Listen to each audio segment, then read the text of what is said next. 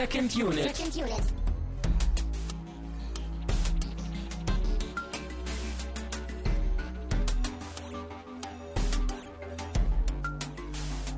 Herzlich willkommen und ein frohes neues Jahr zu einer neuen Ausgabe von Second Unit. Mein Name ist Christian Steiner. Ich habe bei mir Tamine Mut. Trörre. Du hast es auch ins neue Jahr geschafft. Mhm. Zwinker, zwinker, hust, hust. Und bei uns als Special Guest, wir fangen das Jahr grandios an mit Janine. Hallöchen Janine. Hallo, frohes neues Jahr. Endlich mal haben wir es geschafft, weibliche Unterstützung zu bekommen. Es hat nur anderthalb Jahre gedauert, aber jetzt ist es soweit. Fast 100 Sendungen, aber äh, Du kannst jetzt das gesamte weibliche Geschlecht heute vertreten. Oh mein Gott. du musst es auch. Also das ist jetzt, aber eine äh, schwere Bürde. Ja, dafür sind wir bekannt. Äh, egal. Ähm, du hast dich selbst eingeladen, das finde ich sehr, sehr gut.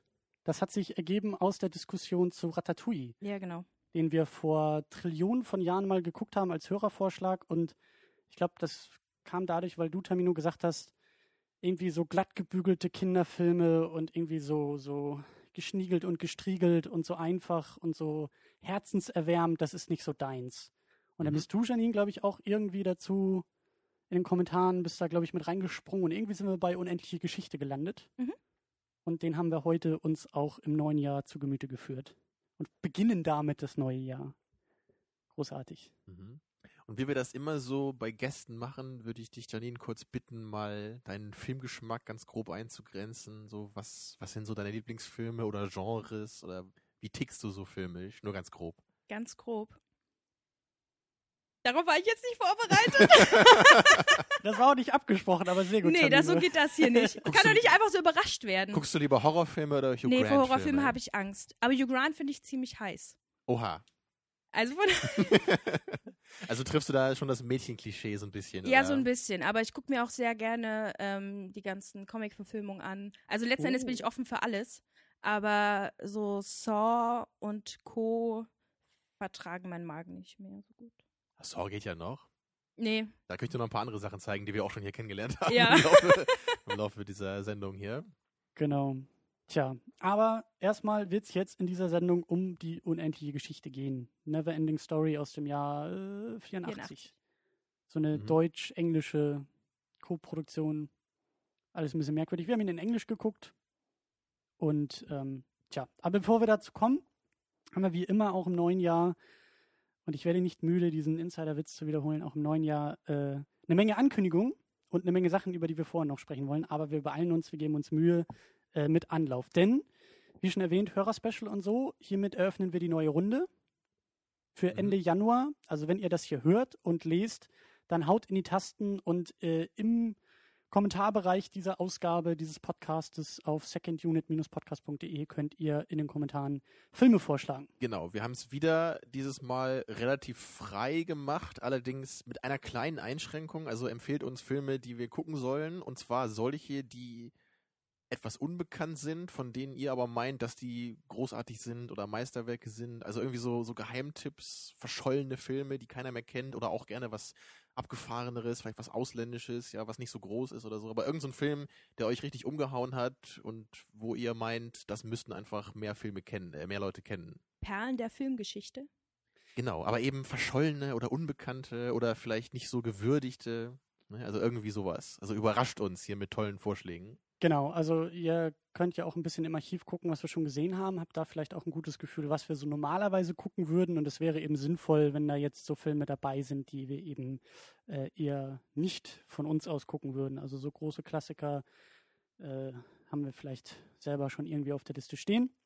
Und wie immer nicht böse sein, wir können irgendwie nicht alle Vorschläge weiter verwursten und sämtliche Filme gucken, weil wir suchen drei Filme wieder aus aus den Vorschlägen und dann könnt ihr äh, darüber abstimmen. Aber es ist eben nicht möglich, wirklich irgendwie, also wir haben ja die letzten Male irgendwie Dutzende von Filmen gehabt. Ähm, nicht böse Ja. sein. Ist natürlich immer jemand sauer dann, aber naja, man muss versuchen, das positiv zu sehen. Immerhin können halt ein paar Leute dann mit ihren Vorschlägen durchkommen. Genau. Dann machen wir weiter mit einem kleinen Werbeblock. Äh, irgendwann, das ist auch schon, schon länger her, letztes Jahr im Sommer hatte ich ja mitgemacht äh, über die Uni an so einem, äh, an so einer Kinoreihe. Die hatte ich ja mit organisiert. Da ging es damals um äh, Dokumentarfilme ähm, hier in Kiel in der Pumpe. Und äh, jetzt geht das mehr oder weniger in die zweite Runde. Das ist ein neues Projekt, da bin ich nicht mehr direkt involviert, aber ich finde es halt wunderbar, dass die Leute das äh, weitermachen. Und da geht es jetzt um Musikfilme. Die Filmreihe heißt äh, Lebenslieder, Film ab, Musik an. Und es sind diesmal drei Filme, die halt auch, glaube ich, alle eher dokumentarisch sind, aber halt irgendwie was mit Musik zu tun haben. Der erste Film ist The Swell Season. Da geht es irgendwie um diese beiden Musiker. Es gibt ja irgendwie diesen Musikfilm Once, heißt der, glaube ich. Äh, Habe ich auch nicht gesehen, aber da ging es, also jetzt in diesem, in diesem, in dieser Doku geht es halt irgendwie um die beiden Musiker, die irgendwie die Musik für diesen Film gemacht haben. Die haben sich wohl irgendwie dabei verliebt, sind jetzt ein Paar und machen zusammen Musik und touren durch die Welt und eine Dokumentation über diese beiden Menschen ist entstanden und wird am 15. Januar in der Pumpe in Kiel laufen. Das klingt mir zu glatt gebügelt.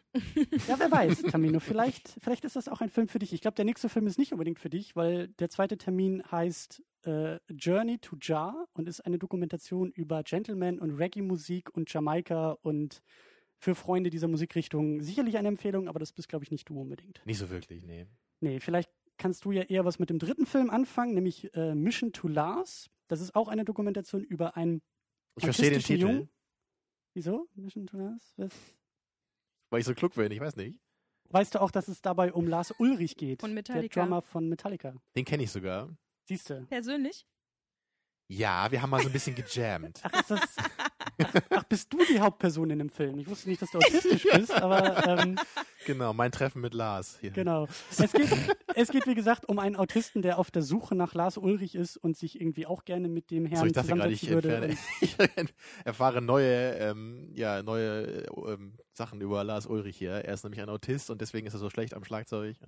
Nee, nee, das wäre ein anderer Film, aber äh, kannst nicht ja, immer so als der mieseste Drummer des Metals oder so? Wird doch immer so fertig gemacht dafür und da streiten sich doch alle mal drüber, ob das stimmt oder nicht. ja, vielleicht findest du das ja heraus, wenn du den Film guckst. Ja, das mache ich dann doch nicht. vielleicht. Hervorragend. äh, die Termine sind ähm, Mitte Januar, 15. Januar, 18. Januar und 22. Januar in der Pumpe in Kiel, wenn ihr aus Kiel kommt. Oder wenn ihr auch nicht aus Kiel kommt, kommt vorbei. Kiel ist keine wunderschöne Stadt, aber immer eine Reise Ist wert. auch für Australier offen hier. Also es ist, dass du Ja. das immer so sagst, Christian. Ich finde das ja unverschämt. Immer sagst offen für Leute aus Kiel. Nee, ich wollte gerade darauf hinweisen, dass das Internet ja global Ja, ist. mach doch mal richtig. Werbung hier. Lad die doch mal zu, dich nach, zu Ich dir nach dachte, die Hause sind ein das hier. Paris Schleswig-Holsteins. Was, was, was? Wer? Kiel? ja, hattest du doch gesagt. Nee. Ich glaube, ich habe das mal gesagt. Nee, darauf möchte ich nicht, da, damit möchte ich nicht zitiert werden. Das Doch, Zitat, das war in klage ich aus dem Paris. Internet. Es ist im Internet gespeichert. Scheiße, ich sollte aufhören, so viel Unsinn zu reden. Äh, Ich dachte, Gut. ich habe das gesagt. Echt? Das weiß ich Ich weiß nicht. Oder Das ich habe mir das vermischt nur. immer in meinem Gehirn. Oder Christian hat einmal was Cooles gesagt und danach habe ich mir gleich eingebildet, dass ich das gesagt hätte. Das Problem ist, wir beide hören uns ja auch normalerweise nie zu. Deswegen sehr gut, dass du heute in der Sendung bist und uns mit unserem Unsinn auch. Äh, Genau, wir sind eigentlich wie so ein zweiköpfiges Ungeheuer hier, so, ne? Wir, ich wir dachte, ihr denken seid das Waldorf und Gleiche. Stettler. auch, auch die, ja, auch die.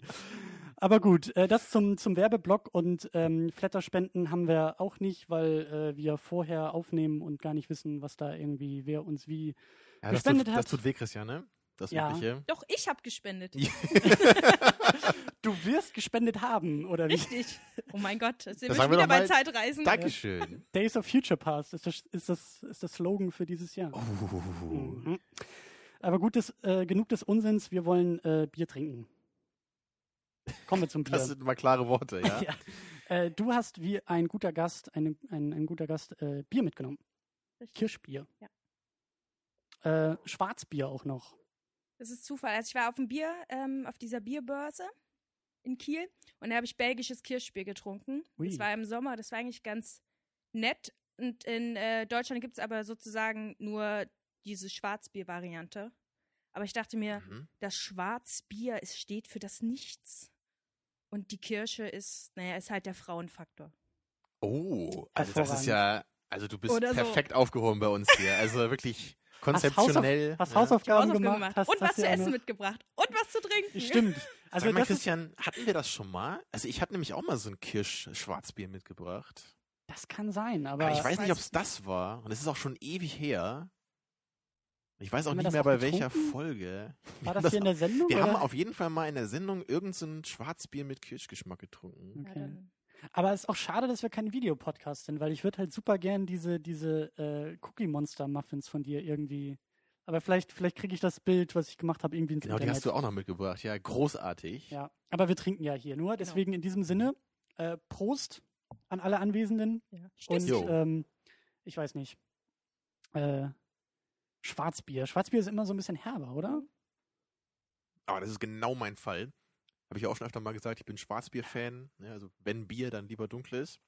Ui. Und dann noch mit einer kleinen fruchtigen Note. Genau mein Fall. Das ist Hm. schön.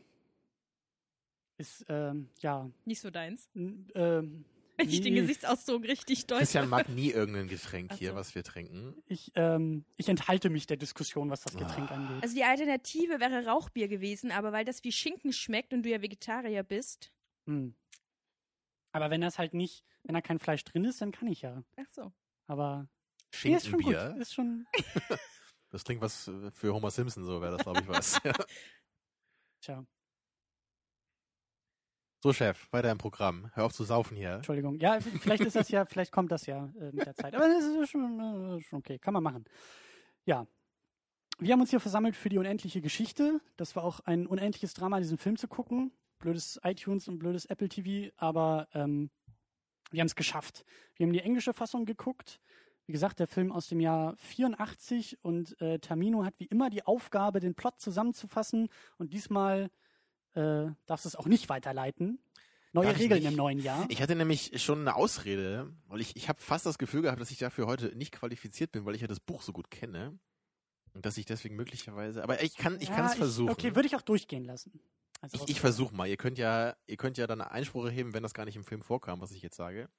Okay. Naja, die unendliche Geschichte handelt von, von dem jungen Bastian, der auf der Flucht ist von, von Bullies, ja, von Klassenkameraden, die ihn fertig machen wollen und da in einen Buchladen gerät und dort von dem äh, schrulligen Buchbesitzer äh, ihm ein, ein mysteriöses Buch klaut namens der unendlichen Geschichte. Und dann verschanzt er sich auf dem Dachboden seiner Schule und fängt an, das zu lesen. Und es ist eine, eine abenteuerliche Fantasy-Geschichte und je weiter er in diesem Buch vordringt, ähm, desto mehr erkennt er, dass irgendwas hier nicht so ganz stimmt. dass manchmal, wenn er irgendwie aus Furcht aufschreit, dass die Charaktere im Buch darauf reagieren. Ja, und so, so wird er halt immer mehr in diese Geschichte hineingezogen und muss dann eben am Ende selber zum Helden werden und die ja, Fantasien, also das Land, in dem die Geschichte spielt, dann eben auch retten. Das wäre der Plot. Und das ist allerdings wirklich nur der Plot von dem Film, weil in dem Buch geht es noch um einiges mehr und die Geschichte ist auch noch um einiges länger und dazu kommen wir bestimmt später nochmal so ein bisschen. Also ich werde euch heute wahrscheinlich dann immer ein paar Unterschiede so zum Buch aufzeigen müssen. Wir Aber ihr bleiben beide kennt das Buch Film. nämlich nicht.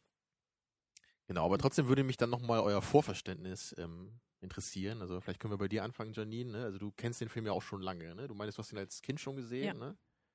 Und das war früher auch schon so ein, so ein Favorit von dir? Oder? Ja, vielleicht, also ich finde, für die damalige Zeit ist er halt auch optisch gut gemacht und ich glaube, als Kind springt man da noch mehr drauf an, dass es halt alles so, so bunt ist oder auch so plastisch. Mhm. Und ähm, dass man sich vielleicht auch selbst als Kind so ein bisschen diese Rolle von Bastian hineinversetzt, dass man halt das Gefühl hat, mit dem, was man denkt, irgendwas bewirken zu können, in diese Fantasiewelt so ein bisschen einzusteigen. Und ich glaube, ich hab, muss man, am Anfang sieht man vielleicht auch einfach nur diese Abenteuergeschichte und ich finde, je öfter man den jetzt guckt, umso mehr sieht man dann halt vielleicht doch auch noch mal eine Ebene tiefer oder weiter. Und jetzt vielleicht, ich wollte das Buch ja dann im Anschluss auch lesen. Und vielleicht gibt Mhm. mir das ja, und dann werde ich den Film, denke ich, noch mal sehen. Einfach um zu schauen, wie stark weicht es ab. Genau, in, in dieser Ebene, die du jetzt ansprichst, das, das ist halt im Buch viel, viel deutlicher. Und das, das wird hier im Film so ein bisschen angesprochen, aber kommt halt, wie ich finde, deutlich zu kurz. Ja, aber, aber generell gebe ich dir recht, weil ich habe den Film früher nämlich auch so geguckt. Ich kannte den, ob ich, glaube ich, auch bevor ich das Buch gelesen habe, sogar noch. Und der hat mich damals als Kind auch sehr fasziniert, weil halt eben auch so ein paar dunklere Momente Ja. dabei sind. Ne? Und so die, die Modelle fand ich einfach total cool und hat mich, hat mich sehr geprägt früher, der Film. Also ich fand den, fand den sehr faszinierend. Ja, und du, Christian, du warst ne, ganz jungfräulich, ne, wie so oft hier bei uns. Du hast den ja Film. und nein. Also ich glaube, dass ich den auch schon mal gesehen habe als Kind irgendwann im Meinst du Fernsehen. nicht, du hast den zweiten Mal gesehen? Den, den habe ich mehr in Erinnerung, ja. Also da konnte ich mich eher an so einzelne Plotpoints oder so ganz grob irgendwie erinnern. Ähm, deswegen, vielleicht habe ich den öfter gesehen oder den ersten irgendwie doch nicht. Aber auf jeden Fall war mir das alles so ein wenig bekannt. Du hattest einen Schatten davon noch so, äh, also du hattest einen Schatten natürlich wie immer, aber du hattest, noch- du hattest noch einen, einen Schatten vom Film äh, so im, im Hinterkopf, ja? Ja. Aber das Nichts drohte sich auch äh, weiter. In deinem Hat Kopf. sich in deinem Gehirn breit ja, gemacht. Ja, Oh. super, Christian. Perfekt in der Materie. Mhm. Wie immer. Ja. Aber du, Tamino, du kennst das Buch, du kennst den Film, du hast ja schon, glaube ich, auch bei Ratatouille damals irgendwie drüber geschimpft oder in irgendwelchen Sendungen, glaube ich, hast du auch schon über die unendliche Geschichte mal so ein bisschen irgendwie, glaube ich. Ja, also ich, ich stehe dem Film halt immer so zwiegespalten gegenüber, weil ich ihn einerseits so von der Art, wie er inszeniert ist, sehr cool finde, so mit diesen ganzen praktischen Effekten und den paar dunkleren Momenten, ne, mit diesem Wolf zum Beispiel, der auch wirklich gruselig aussieht und ich weiß immer noch, wie ich den früher als Kind echt gruselig fand. Ja, und so das Nichts, was sich ausbreite, so den Film halt mit dunklen Wolken so dargestellt. Das ist halt für mich eher so mein, mein Ding. Ne? Also bei Ratatouille war das halt ja, was ich mich da, was mich da so gestört hatte, war eben, dass vieles so, so, so glatt und, und lieb gemacht war. Und das war, ist halt irgendwie nicht so mein, mein Ding. Auch, auch früher, so als Kinderfilm waren das, also für mich waren eher so diese dunkleren Kinderfilme eher die, die mich so, so äh, geprägt haben. Ne? So in, einer, in einem Land vor unserer Zeit zum Beispiel. Der erste, der hat ja auch so einen sehr dunklen Ton teilweise. Das Dschungelbuch. Mit dem Feuer Ja, und dem Tiger. Genau, der hat auch so. seine dunklen Mhm. Momente. Natürlich ist er auch sehr, sehr lustig. Oder halt Taran und der Zauberkessel ist auch so ein unbekannterer Disney-Film, den ich auch sehr cool fand. Und was alles, alles eher so ein bisschen dunklere Filme sind, die halt So. eher so die Ausnahme bilden, leider bei Kinderfilmen. Und auch mehr Ecken und Kanten haben, als jetzt so dieses glatt gestriegelte, einfache. Genau. Ja. Und deswegen fand ich die unendliche Geschichte halt immer ganz cool, obwohl halt, seit ich das Buch kenne und, und seit ich das Buch eben auch wirklich großartig finde, merkt man halt schon, wie der Film einige Probleme hat. Und natürlich, auch als wir ihn das heute gesehen haben, ne, man, man merkt halt schon, wie er Kind seiner Zeit ist und auch so das Acting ist halt eben auch nicht immer so, so Ja. großartig. Ja. Aber so, so generell diese Art von Filmen vermisse ich einfach heute. Und deswegen finde ich es cool, dass wir den jetzt mal wieder ausgegraben haben und da heute mal ausführlich drüber reden können. Das werden wir auch tun und wir fangen am besten wie immer über die Besetzung und die Menschen dahinter an. Ähm, der Film ist von Wolfgang Petersen gemacht. Also er war der Regisseur, der ja dann später auch eher so Hollywood-Kram irgendwie gemacht hat. Ja, das Boot ist ja bestimmt sein bekanntester Film, ne? Ja. Hast du den mal gesehen, Christian? Und Troja. War ja eigentlich so sein Und der Sturm. Hollywood-Durchbruch. Kenn ich alle nicht. Wen wundert's? Wir hätten vorher Wetten abschließen Ja. sollen. Also Troja kann man sich auch schenken, meiner Meinung nach. Oder wir spielen Bingo. Immer wenn Christian einen Film kennt. So Bullshit-Bingo oder was? ja, da könnt, da könnt ihr aber lange warten, bis da jemand Bingo Ja. schreien darf. Ja, aber das ist mal wieder eine ultimative Bildungslücke, Christian, das Boot nicht gesehen zu haben. Naja, Auch Kann man im neuen. Jahr müssen ja Vorsätze irgendwie. Äh, Wir gehen auch mit dir nach Laboe ins U-Boot. Da steht ja das, äh, sozusagen das Modell, in dem auch das Boot gedreht worden ist. Wirklich? Ja, war ich schon drin, ist super. aber das ist das Boot aus, aus dem Film. Also das ist das Modell, dieses U595. Ich, auf jeden Fall ist das das Modell. da, da drin wurde gedreht, Ja, oder nicht wie? in dem, aber es ist sozusagen Diese die Art Art ah, von Boot. die, Boot. die gleiche Bauart. also du wirst ist Herbert. Grönemeyer nicht mehr da drin Nee. Ich habe noch nach seinen Sachen gesucht da drin. ja. Ja. Herbert Grönemeyer ist auch nicht äh, in der unendlichen Geschichte. Sondern, Er hätte vielleicht äh, den Titelsong singen sollen. Nicht. Aber es war nah dran. Also, aber da kommen wir auch noch drauf zu sprechen. Äh, wir haben auf jeden Fall noch ähm, Bernd Eichinger als Produzent, der ja so irgendwie in deutschen Landen und auch über deutsche Grenzen hinaus irgendwie äh, bekannt ist und auch gewisse Relevanz hat, oder? Also ich finde, der Name der Rose ist schon ein relevanter Film. Den du bestimmt auch nicht Mhm. gesehen Gut. Da spielt Jean, Sean Connery mit. Jean-Claude. Ja, Ja, Hast du von dem mal gehört, Christian? Ja, ja. Den kennst du noch. Mhm. Super. aus Indiana Jones vielleicht. Ich wollte gerade sagen, das war doch der Vater von James Bond oder so. Aber wir schweifen ab. Michael Ende hat die Romanvorlage geschrieben äh, und sich dann wohl auch relativ prominent von diesem Film distanziert, weil das alles Mhm. nicht mehr so viel damit zu Du hattest tun auch noch hat. so ein schönes Zitat rausgeschrieben, Janine, ne? Ja, also er hatte sozusagen, Bernd Eichinger hat kurz nachdem das ähm, Buch erschienen ist, das war 1979, sich die Filmrechte gesichert. Mhm. Und als dann das Drehbuch geschrieben worden ist, ähm, hat er sich halt davon distanziert, wollte die Produktionsfirma eigentlich verklagen und aussteigen. Das wäre zu teuer gewesen. Und er hat es immerhin so weit gekriegt, dass sein Name aus dem Vorspann gestrichen worden ist, was ich persönlich schon mal ziemlich heftig finde. Das ist eine Ansage, ja. Und er hat es auch die unsägliche Geschichte genannt. Ähm, der Elfenbeinturm würde aussehen wie ein Fernsehturm mit drei Antennen. die Sphinxen sehen aus wie Stripperinnen. Und der Thronsaal gleicht am Schlafzimmer mit Hollywood-Bett, wobei ich persönlich diesen Thronsaal auch ein bisschen äh, frivol finde. Hm. Und beschrieben hat er das Ganze als gigantisches Melodram aus Kitsch, Kommerz, Plüsch und Plastik. Ja, das ist eine, Ja. eine Tamino-würdige Boxquote, Ich würde ich, gerade sagen. sagen, ab auf die DVD-Hülle damit. Ja, genau. Ja. Ja, also ganz so hart sehe ich es halt wirklich nicht bei dem Film, aber man kann definitiv erkennen und gerade wenn man das Buch kennt, was er damit meint, mit diesen ganzen Äußerungen. Aber das wollen wir am Ende noch mal ein bisschen, ein bisschen besprechen. Ähm, wir haben auch gar nicht so viele Leute, die da irgendwie namhaft mitspielen. Aber es ist auf jeden Fall Barrett Oliver dabei als junger Bastian. Äh, Noah Hathaway als Atreyu, die eigentliche Hauptfigur in dem Buch der unendlichen Geschichte. Dieser Indianerjunge, der da irgendwie äh, versucht, äh, Phantasien zu retten. Und wir haben äh, Tammy Stronach als kindliche Kaiserin, heißt, das, heißt sie auf Deutsch? Ja. Ne? Mhm. Genau. Also die drei Kinder und äh, ja, es sind eigentlich, Kinder sind die Hauptfiguren auch in dem Film. Ja.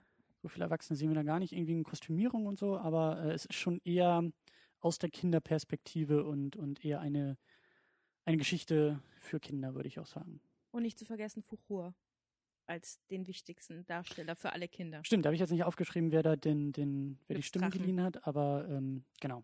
Der ist ja, glaube ich, auch so die Das, ich hasse das Wort, aber ja, Kultfigur verbinden. und so, ne? Genau, Ja. man kann ja hier auf, auf dem Reiten auch, ne, in diesen Filmstudios da. Wie hießen die nochmal? Babels, Bavaria. nee, Bavaria? Bavaria. okay. Stehen in München, ja. Genau, habe ich aber nie gemacht. Ich weiß München auch nicht, ist ja auch nicht so ganz nah von Kiel. Da müsstest du eher so weit nach Süden reisen. Richtig. ich bin kein Vogel, Elbe deswegen mache ich das nicht. Oder du Genau. nimmst Fuchur mit und der fliegt mit dir. Wenn er mich abholt, würde ich auf ihm reiten, ja. Wenn du das aber tust, dann bitte ich darum, dass du diesen wunderbaren Titelsong als musikalische Untermalung durch ganz Kiel ja bläst. den singe ich dann, während ich auf Zur Fuchur sitze. Ne? Ja. Also das war ja echt, als wir den Film eingelegt haben und es losging, da waren wir ja alle erstmal schon so, "Huh, was ist denn jetzt los? Ne? Als dann dieser unfassbar unpassende, kitschige Titelsong kam. Das ist wahrscheinlich auch das, was Bernd Eichinger da zu seinem Zitat äh, bewegt hat. Ja, Also Michael unglaublich. Äh, ja, genau. Äh, Entschuldigung. Ähm, aber dieses, dieses, ja, Diese Song, der 80er bringt mich Jahre so, Mini-Vanilli-Popmusik. Ja. Wir haben auch gerätselt, aber es war tatsächlich ein Typ, der Ja, es es gesungen hat. Zumindest irgendwie die Strophen und so, Refrain, dann irgendwie mit Es Background. wurde so überliefert anscheinend. ja. Aber äh, unglaublich. Also wirklich so, so 80er Jahre, mehr, mehr 80er geht eigentlich gar nicht mit Synthesizer und kitschig und Pop und äh, Hätte auch Dieter Bohlen singen können, glaube ich. aber du, du meintest doch irgendwie, dass das für die US-Version extra gemacht wurde? Ja, genau. Und nachträglich wurde das in die deutsche Version das integriert. Mhm. Der, als Titelmelodie wirklich in den Film. Wenn ich Wikipedia glauben darf. Aber Darfst du, das ist das Internet. Das Internet Genau, das lügt hat nie. immer recht. Zumal man eben im Vorspann auch dies, dieses Nichts sieht, was sich beginnt auszubreiten. Ja, und da ne? passt So- diese fröhliche Musik irgendwie nicht dazu. Ja, das habe ich auch bei der Zusammenfassung nicht ganz so Stimmt, klar gemacht. Also weil der, das, das Problem, das Fantasien eben hat, ist, dass sich in diesem Land ein Nichts ausbreitet, was diese ganze fantasievolle Welt eben aufzufressen droht. Und das wird im Film, naja, da halt eben es schwierig ist, nichts zu zeigen, wird es da immer so als so eine Art Gewitter oder Wolken dargestellt. Was Und- okay ist. Genau, das ist halt, ich meine, klar, das geht halt im Buch irgendwie besser, wenn man sich einfach so diese, diese Leere vorstellt. Das wird auch ganz cool beschrieben in dem Buch, dass halt auch die Kreaturen, die so in der Geschichte vorkommen, immer meinen, ja, es ist halt nicht ein Loch, ne? Es ist, Mhm. es ist halt eben nichts und wenn man da reinschaut, dann fang, fängt er doch an, deine Augen weh zu tun. Ne? Weil das richtig dich, dich so aussaugt, wenn du da reinschaust. So wie ein schwarzes Loch. Aber Ja, irgendwie Loch. sowas, ne? Und, das, ja. und es gibt auch, auch so manche Kreaturen, die dann so halb da reingeraten sind, denen fehlt dann zum Beispiel ein Arm, aber es ist halt, der ist halt nicht abgerissen, sondern der ist einfach weg dann. Ja, ja. Ne? Also das, Das, das ist kannst du, eine. das kannst du in Worten wahrscheinlich viel, viel besser und, und Eben, schöner ne? umschreiben, als Das mit einem Bild. klar, aber deswegen okay, man hat halt eben so diese dunklen Gewitterwolken, was ganz okay ist, ne? Und das sieht man dann eben auch schon im, im, im Vorspann, wie sich das ausbreitet in Fantasien. Und dazu hören wir diesen Song, der total locker, flockig klingt und die Bilder sind düster und bedrückend. Da fragt man sich nur so, hä? Wer hat das denn so zusammengeschnitten? Aber das ist, glaube ich, auch schon so ein, so ein guter Vorgriff auf diese ganze Persönlichkeitsstörung, die dieser Film vielleicht hat. So dieses ganze, für wen ist er und was soll er sein? Ist er irgendwie ein lockerer Abenteuerfilm für Kinder oder will er doch irgendwie düsterer sein oder mehr behandeln und sich stark an die Buchvorlage halten oder nur schwach und ähm, naja, aber die restliche Musikuntermalung ist irgendwie auch, ich glaube, du, Janine, meintest das zu, zu episch, zu groß, zu pompös. Ja, ich fand es einfach ähm, nervig, dass einem immer so, wenn man halt, wenn er mit Fuchur geflogen ist und man halt diese Landschaften sieht, dann immer dieses pseudo-episch, dramatische Musik, dieses Gedudel in einer Lautstärke. Ich finde, es passt halt Also es nervt irgendwann einfach nur. Mhm. Es sollte irgend sowas Euphorisches sein, denke ich, so dass man eben. Und dadurch, dass die Schnitte auch immer so hart waren, Ja. das ist immer so schwarz-weiß, ähm, himmelhoch jauchzend, alles ist gut und auf einmal Das Tod, auf Sturm, Fall. Untergang. Das meine ich auch ein bisschen so, so, mit So- Schizophren. Das ist ja. so, so Stimmungsschwankungen, die da Ja. irgendwie durchkommen. Ja, Mal es, ist das es, irgendwie es entwickelt tot, sich nicht so betrübt. richtig. Ne? Es ist echt so, so jetzt ist euphorischer Moment, Ja, so Atreo eine- fliegt auf Furo durch die Luft und dann Cut und es ist äh, Gewitter, das Nichts ist da Ja. und, und äh, aufbrausende Musik. Ne? Es, es, der, also der, der Film nimmt sich keine Zeit, mal so ein paar äh, Stimmungsschwankungen so zu entwickeln. Aber ich finde, dass der Anfang dann doch noch ziemlich gut war. Also ja, diese, diese, diese, wenn wir die Titelmelodie irgendwie ausgeblendet haben und vergessen haben äh, und Oropax wieder aus den Ohren nehmen und beim Film ankommen, dann, dann macht er das am Anfang noch relativ gut, vielleicht auch ein bisschen zu simpel, aber wir haben so diese erste Szene, Bastian, der irgendwie aufwacht und irgendwie mit seinem Vater am Frühstückstisch sitzt und man merkt schon, ah, das ist jetzt nicht das beste Verhältnis der beiden, okay, dann landet er irgendwie. Und sein Glaub ich- Vater macht sich einen Drink aus Orangensaft und einem Ei. Das Habt ihr hatte das ich- auch so gesehen? Das Ja, hat das dich haben am so meisten gesehen. rausgerissen. Ist das was Amerikanisches? Ja, die machen das doch immer als Pseudo-Energy-Drink, entschlacken, entreinigen, Pass auf, jetzt kommt, Proteinshake. Jetzt kommt meine Theorie, weil wir Jetzt sehen am. Anfang, wie Bastian aufwacht. Er liegt ja im Bett und er wacht ja auf. Und meine Theorie ist, der ganze Film, alles ist nur ein Traum und er ist nie aufgewacht. Und das größte Indiz ist dieser merkwürdige Shake. Und du, hast den Film als einziger verstanden. Das ist, Das ist so, ein- so, so, so ein Lynch-Zeichen ist das, Ja. ne? Das soll mir so zeigen, irgendwas stimmt hier Ja. nicht, ja? Das ist eine komische Eich, Szene. Eichinger und Petersen haben da was ganz Abstruses geplant und Michael Ende hat das gar nicht verstanden. Ja, deswegen genau. hat er auch den Film so mies gemacht. Äh, eigentlich, ja. Aber eigentlich nur wollten- neidisch, weil er die Idee nicht hatte. Ja, sie wollten die unendliche Geschichte auf ein noch weiteres Meta-Level bringen. Oder auch nicht. Vielleicht, ja. Äh, ja. aber, genau. aber du hast recht, ne? Klar, der Anfang ist zumindest effektiv und man, man merkt, was es soll. Bastian wird so ein bisschen eingeführt, auch natürlich viel weniger als im Buch, aber man kriegt schon so die Idee, okay, er ist ein schüchterner Junge, er, er traut sich nicht gegen diese Bullies so, so da sich zu wehren. Ne, er ist halt ein bisschen, ein bisschen traurig, ein bisschen in sich gekehrter. Seine Mutter ist gestorben, hört man auch kurz. Ja. Und sein Verhältnis zu, zu dem Vater ist halt auch so ein bisschen kalt. Was eben im, im Buch auch noch ein bisschen gezeigt wurde. Also der Vater hat wohl auch sehr stark damit zu kämpfen, eben, dass, dass die Mutter gestorben ist. Und es ist ja eben auch nur diese, diese Rahmengeschichte, diese Rahmenhandlung. Er ist dann ja derjenige, der dieses Buch, die unendliche Geschichte, dann findet und liest und so ein bisschen da reingezogen wird. Und ähm, auch der Anfang dieser unendlichen Geschichte ist auch noch höchst effektiv. Wir haben so ein bisschen diese, diese ersten Ja. Kreaturen, die sich da irgendwie vorstellen und irgendwie auch zeigen, wie diese Welt funktioniert. Und wir haben so dieses ähm, Stichwort, das Nichts breitet sich aus und wir wissen, okay, es geht irgendwie darum, das zu verhindern. Dann landen wir in diesem, diesem Turm und kriegen irgendwie mit, dass diese äh, Kaiserin irgendwie krank ist und gerettet werden muss. Und dann kommt Atreo dazu und wird auserkoren, eben dafür zu sorgen, dass dieses Nichts sich nicht weiter ausbreitet und die Kaiserin gerettet wird. Und am Anfang ist das alles noch sehr gut, so dieses, wir haben die Motivation, wir haben die Hauptfiguren, wir wissen, worum es geht, wir wissen, was steht auf dem Spiel. Äh, so, wir sind gut ausgerüstet, um diesen Film irgendwie im Laufe der Geschichte eigentlich verfolgen zu können. Und dann faselt das alles am Ende so ein bisschen irgendwie aus. Ganz besonders das Ende denn, aber da kommen wir auch noch drauf Ja. zu sprechen. Aber wie gesagt, so der Anfang finde ich, War ganz gut gemacht. ja, also da hat mich der Film noch nicht so sehr verloren, wie dann eben, wie gesagt, eher am Ende. Ja, die, die Geschichte ist schon faktisch sehr ähnlich wie im Buch. Ne? Also wie gesagt, es ist immer nur die erste Hälfte des Buches. Und ich glaube, das Buch ist insgesamt so 350 Seiten lang ungefähr. Und dieser erste Teil ist, glaube ich, ein bisschen weniger als die Hälfte davon. Also Der reden wir- jetzt in dem Film verarbeitet Genau, ist. also wahrscheinlich reden wir hier so über 170 Seiten oder so, denke ich mal, so jetzt grob geschätzt, wie ich es in Mhm. Erinnerung habe. Und deswegen passiert da jetzt eben auch nicht so unglaublich viel. Ne? Also die Geschichte ist halt nicht, da, da gibt es jetzt nicht zig Sachen, die da passieren, nicht so wie bei Herr der Ringe oder so. Das ist eine, Mhm. eine, eine kleinere Geschichte, weil sie eben nur einen Teil dieses Konzepts des Buches ausmacht. Und ähm, aber, aber dennoch verstehe ich, was du meinst, weil, weil man eben, also die, die, diese Geschichte an sich ist ja hier völlig im Vor äh, Vordergrund. Das ist ja diese Abenteuergeschichte, die Atreo eben durchlebt und Bastian ja eben mit ihm. Aber diese Geschichte ist schon ein bisschen verwirrend teilweise, ne? Weil es ist ja echt so, er, er macht sich dann ja eben auf, auf, auf diese, auf die Suche nach einem Heilmittel für diese kindliche Kaiserin, weil sie eben auch krank ist und man vermutet, dass das nichts wohl damit irgendwas zu tun hat. Und er macht sich dann auf, zu dieser uralten Morla auf, zu dieser Schildkröte im Sumpf, die ich auch sehr cool ab äh, da, animiert an, finde. ab da ne? an verliert sich der Film auch. Aber ja, aber ich glaube, da ist halt so der größte Wendepunkt. Denn wenn er am Anfang sozusagen, er läuft ja dann los durch diese Sümpfe der Traurigkeit und Mhm. ähm, er ist depressiv und er will eigentlich nicht mehr, und er sieht keinen Sinn. Das Pferd gibt ja letzten Endes auf, verliert ja seinen Lebensmut.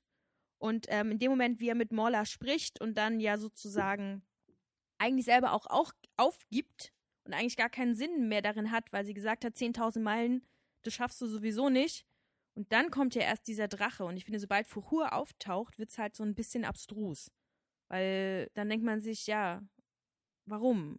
Flieg doch über das Tor drüber und lauf nicht durch. Und dann, und dann ja, dann, dann ist auch so, dann, dann, dann wird so viel reingeworfen irgendwie, was man einfach so, was nicht für meinen Geschmack nicht wirklich erklärt wird, ja. sondern das ist irgendwie auf einmal da. Dieses, da kommt ja auch Tore dieser Wolf dann noch, ne, der, der auch im Buch da ist und das wird ja auch alles so übertrieben hier. Also der, der Wolf kommt dann im Sumpf gerade an, als da Fuchur auch plötzlich auftaucht und sie beide sind so auf einem Haufen. Ja, der Wolf schnappt nach Bas, äh, nee, nach Atreo und Fuchur reißt ihn so aus dem Sumpf raus. Ja. Das ist halt auch ganz anders in dem, in dem ähm, äh, Buch gemacht. Also der, da gibt's diese direkte Konfrontation erst am Ende zwischen Atreo und dem Wolf, ne, die ja hier auch im Film ist.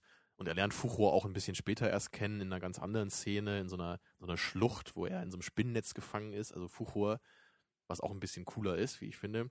Da wurde dann ein bisschen gekürzt, äh, aber das führt dann eben auch dazu, dass das Ganze so ein bisschen gehetzt wirkt und ein bisschen verwirrend teilweise. So man, man springt eben doch recht schnell von einem Schauplatz zum nächsten. Ne? Das Ganze wirkt gar nicht so richtig auf so eine natürliche Weise verbunden. Ne? Es ist echt so, ja. so, jetzt sind wir da, jetzt sind wir da, jetzt sind wir da, ne? Und dann sind wir im Grunde auch schon durch, durch die ganze Geschichte. Also mein größtes Problem mit dem Film ist auch dieses, ähm, ja, ist so, ist so der Aufbau, so der, der, das Pacing irgendwie. Also die, die Art und Weise, wie der Film strukturiert ist und wie sich auch manchmal so die Szenen gestalten. Also wir haben viele Szenen, viele Momente, wo wir irgendwie durch die Figuren diese, diese magische Welt wahrnehmen, wo irgendwie klar wird, hier funktionieren Dinge anders. Hier ist, da ist dann irgendwie dieser komische äh, Gelehrte in seinem Haus, dieser, dieses kleine, dieses kleine Zwergwesen oder was er da irgendwie ist, der halt einfach so klein ist und ihm halt dann wieder einen neuen Wegweiser bietet und diese Schildkröte und diese Steinbeißer und wir haben ja ganz viele Kreaturen, und Eigenarten dieser Welt, die uns dann ja auch irgendwie näher gebracht werden. Und ich finde, muss. die fehlen gerade zum Schluss. Am Anfang hat man noch diese Vielfalt auch der Figuren, so bei der kindlichen Kaiserin, da diese Schwellkopfträger ähnlichen ja. Wesen, ja. dieser Fisch, den du dann noch in der Ecke entdeckt hast oder die Leute mit den vielen Gesichtern. Und ich fand zum Schluss fehlte diese Vielfalt. Es gab irgendwie nur noch Atreo, Fuchur und dann ein, also, zwei Nebenfiguren. Ganz, ganz, zum Schluss ist ja sowieso... Vielleicht ist das Geld zum Schluss ausgegangen und deshalb mussten ja, sie sich man, man beeilen. Man sieht zu wenig von diesen Kreaturen. Ja, richtig. Aber, von aber deren ich, Welt auch. Aber ich, ich, ich finde das auch sehr unorganisch, wie das irgendwie alles sich, sich entfaltet. Also wir haben nämlich diese Momente, wo, wo uns die Welt, die Figuren, die Kreaturen, die Eigenarten irgendwie näher gebracht werden und oder wo wir es zumindest irgendwie auch durch, durch Handlung und durch, durch ähm, Action, aber nicht im, im Krach-Bumm-Sinne, sondern hier passiert was. Hier bewegen sich Leute, hier wird irgendwie was hier wird wirklich agiert. So, diese Momente haben wir, und dann haben wir die passiven Momente, wo sich irgendwie Atreo und irgendeinem Wesen gegenüber sitzt und dadurch, dass alles irgendwie mit praktischen Effekten gemacht ist, bewegen sich diese blöden Viecher einfach auch überhaupt nicht. Also wir haben eigentlich das, was, was du zum Beispiel auch immer wieder bei den Star Wars Prequels ja auch zu Recht kritisierst, dieses, wenn du Dialoge hast, und das ist halt eben auch schlechtes Screenwriting, wenn du halt Dialoge hast, da muss was drumherum mhm. passieren. Das, du kannst nicht einfach nur zwei Leute zeigen, die sich gegenüber sitzen und dann miteinander reden. Das ist halt tierisch langweilig. Das ist wichtig, um halt Informationen auszutauschen, aber du musst irgendwie noch was drumherum machen. Du musst irgendwie die Szene noch, noch auch im Dialog irgendwie agieren lassen. Und das haben wir hier leider nicht. Wir haben Atreo, der sitzt irgendwie vor, diesem, vor dieser Schildkröte. Und dann haben wir Schnitt auf Atreus Gesicht und er sagt was, Schnitt auf das Gesicht der Schildkröte. Schnitt auf ihn, Schnitt auf die Schildkröte. Immer hin und her und hin und her. Und dabei werden wichtige Informationen ausgetauscht. Aber es, es passiert nicht wirklich. Doch, sie was. musste niesen. Ja, das war so, aber ja, das, das war ein das, Versuch, das zu retten. Ja, das war ein Versuch, mhm. das ein bisschen aufzulockern und da ein bisschen was reinzubringen. Aber es ist auch scheiße, wenn das fünfmal das Gleiche passiert. Er fünfmal von diesem Baum runter, runtergenießt wird, um mhm. dann wieder hochzuklettern. Und also das, das ist mir so ein bisschen sauer aufgestoßen. Das also sehr, sehr gut gemacht, die praktischen Effekte. Das ist schon wirklich schön und so muss das auch sein aus den 80ern und das wäre eben furchtbar, da jetzt irgendwelche CGI-Monster zu haben, die mittlerweile scheiße aussehen. Genau, die Special Edition, äh, Remake. Es hat schon Charme ja. mit diesen, mit ja. diesen Kreaturen und auch mit den, mit den äh, mit diesen Gummipuppen, wo da mit Gummipuppen gearbeitet wurde. Die kleine Rennschnecke am Anfang, die genau. auch sehr cool, oder dieser, dieser Nachtfalter, der immer einschläft, selbst beim Fliegen. genau. Und äh, da war ja in dieser ersten Szene mit diesen ersten Wesen, da war ja auch noch ein bisschen was los. Da ist ja, ja, dieser Kobold hin und her gesprungen und hat irgendwie mit anderen noch interagiert. Später hat sich das so verlaufen. Das war halt irgendwie, das fand ich ein bisschen dröge dann. Sobald irgendwie mal die Story angehalten hat und man sich irgendwie wichtige Informationen austauschen musste, war auch sämtliches Tempo aus dem Film. So, und das fand ich irgendwie, Ja. äh, das, das ist so unorganisch auch gewesen. Natürlich ist das im Buch auch so ein bisschen so. Da, da ist jetzt auch nicht viel mehr Action oder, oder also da, da, da passieren die Dialoge jetzt auch nicht in viel kreativeren Settings als hier. Aber wahrscheinlich funktioniert das im Buch einfach besser, ne? weil man, weil man halt eh liest und dann eben noch, noch viel mehr damit beschäftigt ist, sich diese ganze Welt vorzustellen. Also das macht einfach ja auch noch dann immer einen Teil des Charmes aus. Und hier sieht man ja einfach schon genau, wie es aussieht. Ich glaube, dann, dann erwartet man einfach noch ein bisschen mehr Dynamik dabei. Ja? Also kann ich mir schon vorstellen. So, ging mir ja auch so. Also, was mir da jetzt gerade so spontan einfällt, ist eben, ähm, sind diese Before-Filme. Die ja eigentlich auch sehr, sehr dröge sind. Da passiert ja eigentlich auch nichts, außer dass sich zwei Menschen die ganze Zeit unterhalten. Da sind aber die Dialoge und die Charaktere halt so stark und so ähm, resonieren irgendwie so stark mit dem Zuschauer. Also da, mir ist es da relativ egal, was die beiden machen. Hauptsache, ich kann ihnen stundenlang zuschauen. Natürlich ist das da auch einfach so gut gespielt, was ja eben auch ein Problem hier war. Also so die, die Kinderdarsteller, Ja. so gerade so At- Atreo und Bastian eben, die, die beiden, die, die waren halt einfach nicht sonderlich gut. Ne? Und, und die können einfach keine Dialoge tragen. So, Wie du, ne? auch, Das- wie du auch so schön festgestellt hast, Atreo schreit einfach irgendwie 80 Prozent seiner Lines. Ja. ja. Er schreit irgendwelche Kreaturen an oder den Himmel oder Genau. so fi wen. wo finde ich das Heilmittel und wo muss ich hin und hilf mir doch, ja, und immer sowas. Das, ist- das macht ihn auch so ein bisschen unsympathisch, finde ich, ne? weil er, Ja. weil er immer so, er wirkt eben nicht wie ein, wie ein toller Charakter, so mit, mit seiner Eigenart, sondern einfach wie so, wie so ein nerviger Junge. Vielleicht muss er einfach schreien, wenn er als Indianer auf seinem Pferd sitzt und durch die Prärie reitet. Er kennt das nicht anders, meinst du? Das ist die Grundlautstärke. Ja, genau. Leiser geht nicht. Ich würde aber auch generell sagen, dass ich bei Wolfgang Pettersen nie so das Gefühl habe, dass er gut im Pacing ist. Also ich, ich meine, ich mag das Boot sehr gerne, aber auch das hat gewisse Pacing-Probleme, weil das liegt halt auch an der Materie, ne? aber bei, bei dem Boot ist es halt so, dass ich glaube, dreimal die gleiche Action-Szene passiert im Film. So, sie, sie sinken halt mit dem Boot, es, es wird fast zerstört und dann schaffen sie es irgendwie wieder. Und das passiert dreimal im Film. Aus verschiedenen Gründen so, ne? Aber es ist halt dann, es nutzt sich ein bisschen ab. Ne? So geil das Setting ist, so toll die Darsteller sind, das ist so ein bisschen, bisschen schade. So dieser, dieser Outbreak, den, der ist ja auch von ihm, ne? Der, den fand ich halt auch sehr dröge inszeniert. So mit, mit Viren, die sich ausbreiten. Aber das war auch alles so. Also ich, ich glaube, ich bin nicht so von seinen Filmen, die, die, die, die reißen mich nicht so richtig rein. Also von, von der, von der Mhm. Art und Weise, wie sie erzählt sind. Und be- beim Boot ist das Setting eben so toll, dass mich das da fasziniert. Und bei der unendlichen Geschichte eben auch ein bisschen. Aber er ist nicht so der Typ, der, glaube ich, gut Geschichten erzählen kann. Mhm. Also vielleicht inszenieren, ja, aber erzählen schwierig. Aber selbst, aber selbst das Inszenieren fand ich manchmal ein bisschen, ein bisschen Grenzwertig. Auch. Ja. Also ja, gerade was genau jetzt mit Inszenieren? Also die Modelle finden wir ja alle gut, ne? Aber Ja, gut, die hat er ja nicht unbedingt selber gebaut, aber die Art und Weise, wie, wie eben auch manchmal hin und her geschnitten wird, also das war irgendwie, was war das noch? Das war, glaube ich, der Moment, wo Atreo nach diesem Fucho, nach diesem Drachen irgendwie schreit, glaube ich, als er ihn verloren hat. Und wir haben, glaube ich, irgendwie, oder, oder was war das noch? Das war immer so ein, so ein Cut auf ihn und dann, glaube ich, irgendwie auf den Himmel und dann wieder auf ihn und wieder auf den Himmel und das war zu oft. Du, du meinst dieses, als, er- als er bei diesem südlichen Orakel ist, ne? Das, das sind ja diese beiden Sphinxen, die dann langsam anfangen zu Ja. bröckeln und er schaut immer von einer Sphinx zur anderen Genau, das- und das sprechen mit schlimm, ihm. ja. Und da, da war wirklich dann fünf, sechs Mal immer dieser Shot auf ihn und zurück Shot auf diese Sphinxen. Und man, man Ja. sieht immer nur Atreo und er dreht den Kopf nach links und wieder auf die Sphinxen und zurück auf Atreo und er dreht den Kopf nach rechts. und das halt sehr oft nacheinander. Ja. ja, das kann man halt eben auch ein bisschen cooler machen, das stimmt schon. Aber mit Inszenierung so, also was das Setting halt angeht, das sind ja nicht nur die Modelle, sondern auch die Landschaften und, und auch, ich meine, man sieht ja immerhin auch so ein bisschen was davon. Das fand ich halt schon gut gemacht. Das, das fand ich auch. Und eben, Also das, das Editing ist vielleicht eher dann noch das Problem. Ja, das stimmt. Und, und auch die, die Sets sind, sind großartig und eben auch diese, diese ganzen Wesen, dieser Steinbeißer, diese, diese Gummifiguren, auch Fuchur. Äh, manchmal ist es dann auch grenzwertig, wenn er durch die Gegend fliegt und man das so ein bisschen sieht, Ja, dass und- das schlecht animiert ist. Aber dann hat er eher so GIF-Züge. Ja. Ja, aber Oder auch es- seinen Mund, ne, wenn er spricht, da, da kann er eben nur so ganz leicht diese Mundbewegung machen. Aber es ist, es, es hat einfach so viel mehr Charme als eben so ein Computerwesen, äh, das drei Jahre später schon technisch veraltet ist und eben scheiße aussieht und dann ist der Charme irgendwie auch weg. Also, Ja, also das finde ich nämlich auch, dass eben diese Computerwesen, auch wenn sie vielleicht jetzt objektiv gesehen noch etwas realistischer aussehen teilweise, einfach noch schneller altern. Ne? Das ist uns ja. Ja. auch aufgefallen.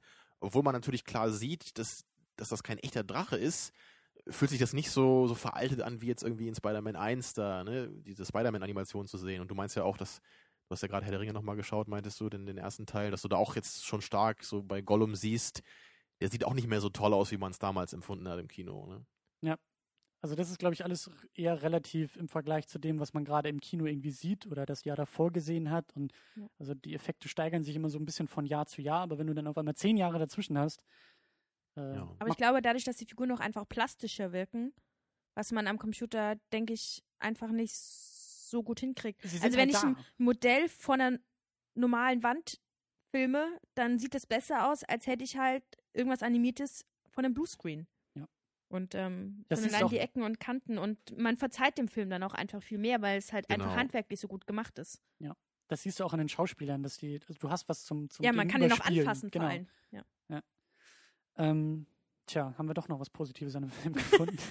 ähm, er ist ja auch nicht so schlecht, aber ha. Er ist halt schwierig und problematisch und ich, ich mag den Film auch eher, also ich, ich mag ihn eher auf, also für das, was er ist oder für seine, für diese Art Film, die ich mir irgendwie Mhm. mehr wünschen würde, aber nicht unbedingt für das, was er eigentlich kon konkret tut und gerade in Bezug auf das Quellmaterial. du hast auch gesagt, das ist der einzige Film, bei dem du dir ein Remake oder Reboot oder Reimagination oder was auch immer wünscht. Ja, absolut. Und ich meine, wahrscheinlich wäre das auch nicht so richtig mein Fall, wenn der Film wirklich heute geremaked würde, so wie man das eben kennt, dann eben doch mit CGI und und wahrscheinlich eben auch wieder zu kurz. Also das ist halt auch so ein Ding, was ich bei dem Film einfach nicht verstehe hier, dass der nur 90 Minuten lang ist oder oder keine 90 Minuten, keine Ahnung, aber zumindest bisschen, ein sehr bisschen länger. 100, sehr kurz zumindest. 100 ne? Minuten, glaube ich. Also für mich ist das wirklich die, dieses Buch, das ist so ein Ding wie wie der Hobbit oder oder so, ja, das das das muss man in in zwei Teilen vielleicht filmen oder zumindest irgendwie in drei, vier Stunden kann man das machen, damit wirklich dann die erste Hälfte des Filmes dann mindestens zwei Stunden bekommt und die zweite Hälfte eher noch mehr. Und das Ganze dann wirklich sich wie ein großer Film und eine große Geschichte anfühlt und eben auch diese, diese Metathemen, ne, die du auch vorhin angesprochen hast, Janine hier, ne, dass die eben auch mehr zur Geltung kommen. Und dass diese Abenteuergeschichte dann auch in den vernünftigen Kontext gesetzt wird, den sie im Buch hat. Ja, also wenn das wirklich gemacht würde, dann wäre das halt wirklich ein Film, den ich unbedingt nochmal sehen möchte. Also verstehe ich das richtig? Du möchtest ein, ein, eine dunkle Version, eine ernsthafte Version, gritty muss es sein. Es muss äh, psychologisch, äh, also Atreo muss vielleicht noch irgendwie so psychische Probleme irgendwie haben oder Bastian, ein Drogenproblem vielleicht noch. äh, also damit die heutige Jugend sich damit auch irgendwie identifizieren kann. Sowas möchtest du haben, Du richtig? Vogel. Drogenproblem. Ich meine, es gab ja eben auch diese depressive Komponente. Das ist ja auch so cool bei diesem Setting, ne, bei diesen Sümpfen der Traurigkeit, dass er ja gleich am Anfang dieses Abenteuers schon in diese depressive Phase dann reinkommt und das eben auch überwinden muss. Das ist ja alles auch eine psychologische Ebene. Und das ist wirklich auch der, Ja. also die, die, die Hauptleistung des Buches, dass man das Ganze als Kinderbuch lesen kann, was ich früher getan habe, als, als tolle Geschichte, die mich einfach wirklich so abenteuerhaft umgehauen hat und dass ich eben wirklich dann fünf oder zehn Jahre später nochmal das Buch gelesen habe und plötzlich neben dieser tollen Kindergeschichte immer noch erkannt habe, was da alles noch drinsteckt an, an Metathematik, an, an philosophischen Überlegungen, was halt wirklich nur sehr marginal im Film vorkommt. Ich weiß, wo du hin willst, aber wir müssen noch einen kurzen Umweg gehen, äh, weil du hast schon angedeutet, wir müssen über das Ende sprechen. Also Das Ende der unendlichen Geschichte. Ja, das Ende des Filmes und vor allen Dingen die letzten, was sind da so 10 Minuten, 15 Minuten vielleicht, wo der Film irgendwie, ich kenne das Buch nicht, aber ich, äh, du hast es ja schon angedeutet und ich vermute auch mal ganz stark, dass da sämtliches Buchmaterial aus dem Fenster geworfen wurde und man gesagt hat, wir brauchen ein, ein richtig schönes Hollywood-eskes Ende. Lass Ja, uns die mal letzten irgendwie fünf Minuten sind wirklich so. boah. also d- erstmal auch diese, diese, dieses Ding, äh, wie du gesagt hast, warum ist der Film nur 100 Minuten lang? Warum ist es nur das halbe Buch? Und man merkt auch irgendwie, Da fehlt Ähm, was. Ja, das im, im, Laufe dieser Geschichte, also wir merken, der Film geht langsam zu Ende, aber die Geschichte noch gar nicht. Da ist Also, irgendwie so genau, ein krasser da- Bruch. das würde mich nämlich bei euch beiden gerade interessieren, wie ihr das empfindet. Weil ich glaube, wenn ich das Buch nicht kennen würde, hätte ich absolut das Gefühl, dass ich gar nicht verstehe, was diese Geschichte soll. Ja. Weil das, also das sind doch so, so ganz irre Plotpoints, ne, mit, mit dieser, mit dieser Schildkröte, die ihm dann sagt, ja, du musst dahin gehen, ne, zu diesem südlichen Orakel, und dann geht er zu dem südlichen Orakel, und das sagt ihm dann, du musst dieses Menschenkind finden, das kann Phantasien retten, ne, und das ist eben hinter den Grenzen von Phantasien, und dann, dann fliegt Fucho los, so ziellos, ne, um diese, um diese Grenzen von Phantasien zu finden, die es ja dann nicht gibt. Also es ist doch nur so, so, so eine Info zur nächsten, ne, und, und dann am Ende sind sie dann halt eben wieder bei dem, bei dem Elfenbeinturm, und das Ganze ist vorbei. Also das, das fühlt sich doch eigentlich nicht wie so eine, wie so eine Fantasy-Geschichte an, oder? Jetzt, äh, Ja, doch, eigentlich schon, weil letzten Endes ähm, betrachte, oder als ich diesen Film damals gesehen habe, habe ich mich halt sozusagen als Bastian gefühlt und habe einfach diese Geschichte sehen durch ihn. Und damit war das Ganze für mich ja abgeschlossen, weil die Geschichte in der Geschichte war ja sozusagen fertig. Die kindliche Kaiserin ist gerettet, ich habe sie gerettet. Dadurch spricht es ja letzten Endes die Kinder auch an. Und ähm, damit war das Ding für mich gegessen. Und dass man daraufhin jetzt noch eine, eine Fortsetzung aufbaut, ähm, ist ja okay. Aber ich finde, die Gesch Geschichte an sich war in sich schon geschlossen. Und du hattest jetzt nicht das Problem, Also- dass es auf einmal zu schnell ging am Ende. Das, das, das hat sich rund angefühlt. Du hattest schon das Gefühl, da ist jetzt eine Klammer, da ist jetzt so ein bisschen. Ja, irgendwie schon. Okay. Also geschlossen ist die Geschichte ja, Ja. schon, da gebe ich dir recht. Das, weil sie ist ja auch genau wie im Buch einigermaßen abgeschlossen in diesem Punkt an der Hälfte dann. Aber also ich, ich habe das Gefühl, man würde diese Geschichte einfach so im Vakuum nicht so erzählen.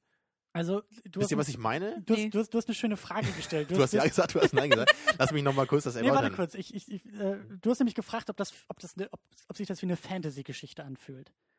Und Ja. für mich schon, weil für mich Fantasy irgendwie fast immer daraus besteht, dass irgendwelche Leute zu irgendwelchen anderen Leuten gehen, die komisch aussehen und zu denen sagen, Oh, ja, komm, du du musst mal da weitergehen. Ja, und dann kommt man da an und dann hier, du musst zehn Kilometer weiter über die Berge. Genau, so von einem Punkt zum anderen. Aber, also ich fand das Ende halt eben, also für mich ist da keine, keine Klammer irgendwie wirklich drin. Das, das baute sich irgendwie alles so schön auf und das wurde immer mystischer und das Nichts breitet sich aus und dieser Turm ist nur noch übrig und, und wir, haben, wir, haben, wir haben so eine Steigerung, so, so einen gewissen Höhepunkt.